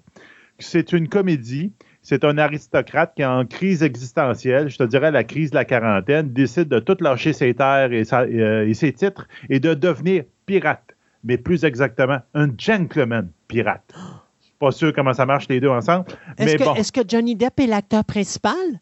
Non, oh. mais la comédie est, en arrière de la caméra. C'est euh, La comédie? Tu veux dire la comédienne? Non, non, mais c'est une comédie. C'est pas mal une comédie. On s'entend avec non, euh, non, je, je, comprends. C'est parce que tu me dis la comédie qui est derrière la caméra, mais c'est la comédienne qui est derrière la ben, caméra. Non, c'est ça. La, la, la, personne qui est derrière la caméra de cette comédie, c'est White City. OK. Donc, ça peut être intéressant. C'est un bon directeur en arrière de ça. J'ai aussi le trailer de la saison 2 de Rise and Diane. En fin de compte, euh, c'est on avait, on avait déjà parlé de la, de la première saison. C'est une mère monoparentale qui essaie d'élever son fils. Déjà une tâche compliquée, mais son fils démontre des super pouvoirs, un peu comme un super-héros. Donc, on a une deuxième saison. Ça a l'air d'être intéressant. Je n'ai pas écouté la première. Aïe. On a le droit au trailer de Amazon qui, euh, de la série animée The Boys, oui. qui va sortir le 4 mars. Euh, le, pour le moment, euh, on a le titre, on dirait que c'est une série anthologique, donc chaque épisode va être séparé. Le premier, euh, ben, la série s'appelle The Boys Diabolical. Puis la première épisode, ben, tu vois un petit bébé qui tire des rayons par ses yeux et qui décapite six policiers qui essaient de l'arrêter. Donc, tu vois, vous voyez le genre, même s'il y a un style années 90 pour les dessins animés, euh, les jeunes s'abstenir. Je vous ai mis ce que je vous avais promis tantôt, Weird Ankovic euh, The Story, donc l'espèce de faux trailer de 2013. Il est là. J'ai mis aussi ce que Christophe vous a parlé de Love of the Ring, The Rings of Power sur Amazon. Donc, vous avez le teaser qui. C'est avec ça qu'ils ont présenté le titre de leur série. Euh, j'ai un vrai trailer de Moon Knight on avait parlé justement de l'acteur tantôt. Donc, il va être le 30 mars à Disney+. Euh, c'est vraiment weird comme trailer. Ça promet d'être assez... Euh, Attenez-vous euh, à, votre chaise avec de la broche. Ça va être quelque chose, cette série-là. Euh, j'ai aussi un vrai trailer de Picard la saison 2, dont on voit entre autres Wickley Goldberg qui reprend son rôle. Donc ça, on a une meilleure idée un peu de la trame de la saison. Ça va être en tout cas, je ne sais pas si ça va être intéressant. La première ben, saison, on avait tellement déçu. avec Q, ça ne peut pas ne pas être intéressant. Ben, peut-être, en tout cas, on verra bien. Le problème, c'est qu'il tombe dans voyage dans le temps, puis dès que ah, Star Trek fait ça. As-tu déjà vu John Delancey plate dans n'importe quoi qu'il a fait? Ouais, c'est sûr. Mais bon, on verra ça, là. John Delancey va arriver là, puis il va voler la vedette complètement dans cette série-là. S'il l'utilise bien comme il faut, on va avoir du fun pendant, pendant tout le show. Puis ceux qui ont écouté un show qui s'appelait un peu Bou Assassin sur euh, Netflix, il y a une série, il y a une saison qui est passée, ben vous allez être content de voir qu'il y a un trailer sur Fistful of Vengeance qui va sortir le 17 février sur Netflix, qui est un film qui est un spin-off de cette série-là. mais toutes les publicités ne font aucun lien entre la série et le film, mais vous reconnaîtrez tous vos personnages, puis c'est le même univers, puis c'est la même gang. Donc, euh, c'est comme, euh, je te dirais, un épisode spécial dans la série, quelque chose de même. Donc, euh, c'est Netflix qui nous donne ça. Donc, bonne écoute. Merci beaucoup, Sébastien. Et puis, merci à vous, les auditeurs, d'avoir été avec nous encore aujourd'hui à cette émission de Fantastica. On vous promet des belles choses. Hey, oubliez, il y a du monde qui ne savent pas encore que Programme Double, ça existe. Euh, je vais en profiter rapidement. Là, mes programmes doubles, c'est un petit podcast que je réalise dans lequel je vous parle de l'histoire du cinéma. Donc, si vous aimez les films, puis vous aimez des fois les petites suggestions de films des années 70, 80, enfin, puis de, connaître un petit peu comment ces films-là ont été réalisés, mais vous pouvez écouter Programme Double. Euh, de toute façon, vous avez juste à aller sur la page Facebook de Fantastica, puis quand il y a une nouvelle émission de Programme Double qui est mise en ondes, je le mets directement sur Fantastica. Sinon, vous avez la page... Euh, la page Facebook également de Programme Double qui vous permet d'aller voir ça. Mais allez jeter un petit coup d'œil. Il y a des choses intéressantes là-dedans. Moi, je sais qu'à date, euh, mon auditoire commence à grandir, grandir, grandir. Mais j'ai un auditeur qui est venu au magasin euh, justement la semaine dernière puis qui me disait Hey, c'est quoi ça, Programme Double? j'ai comme, ça fait combien de temps tu nous écoutes à Fantastica? Ben, ça fait des années, puis tu connais pas Programme Double, pourtant j'en parle régulièrement. Alors, euh, si vous avez le goût d'entendre parler de cinéma, quelle bonne émission. Euh, une heure de plaisir à toutes les deux semaines ou à tous les mois, enfin pour le moment. Euh. Oui, Sébastien.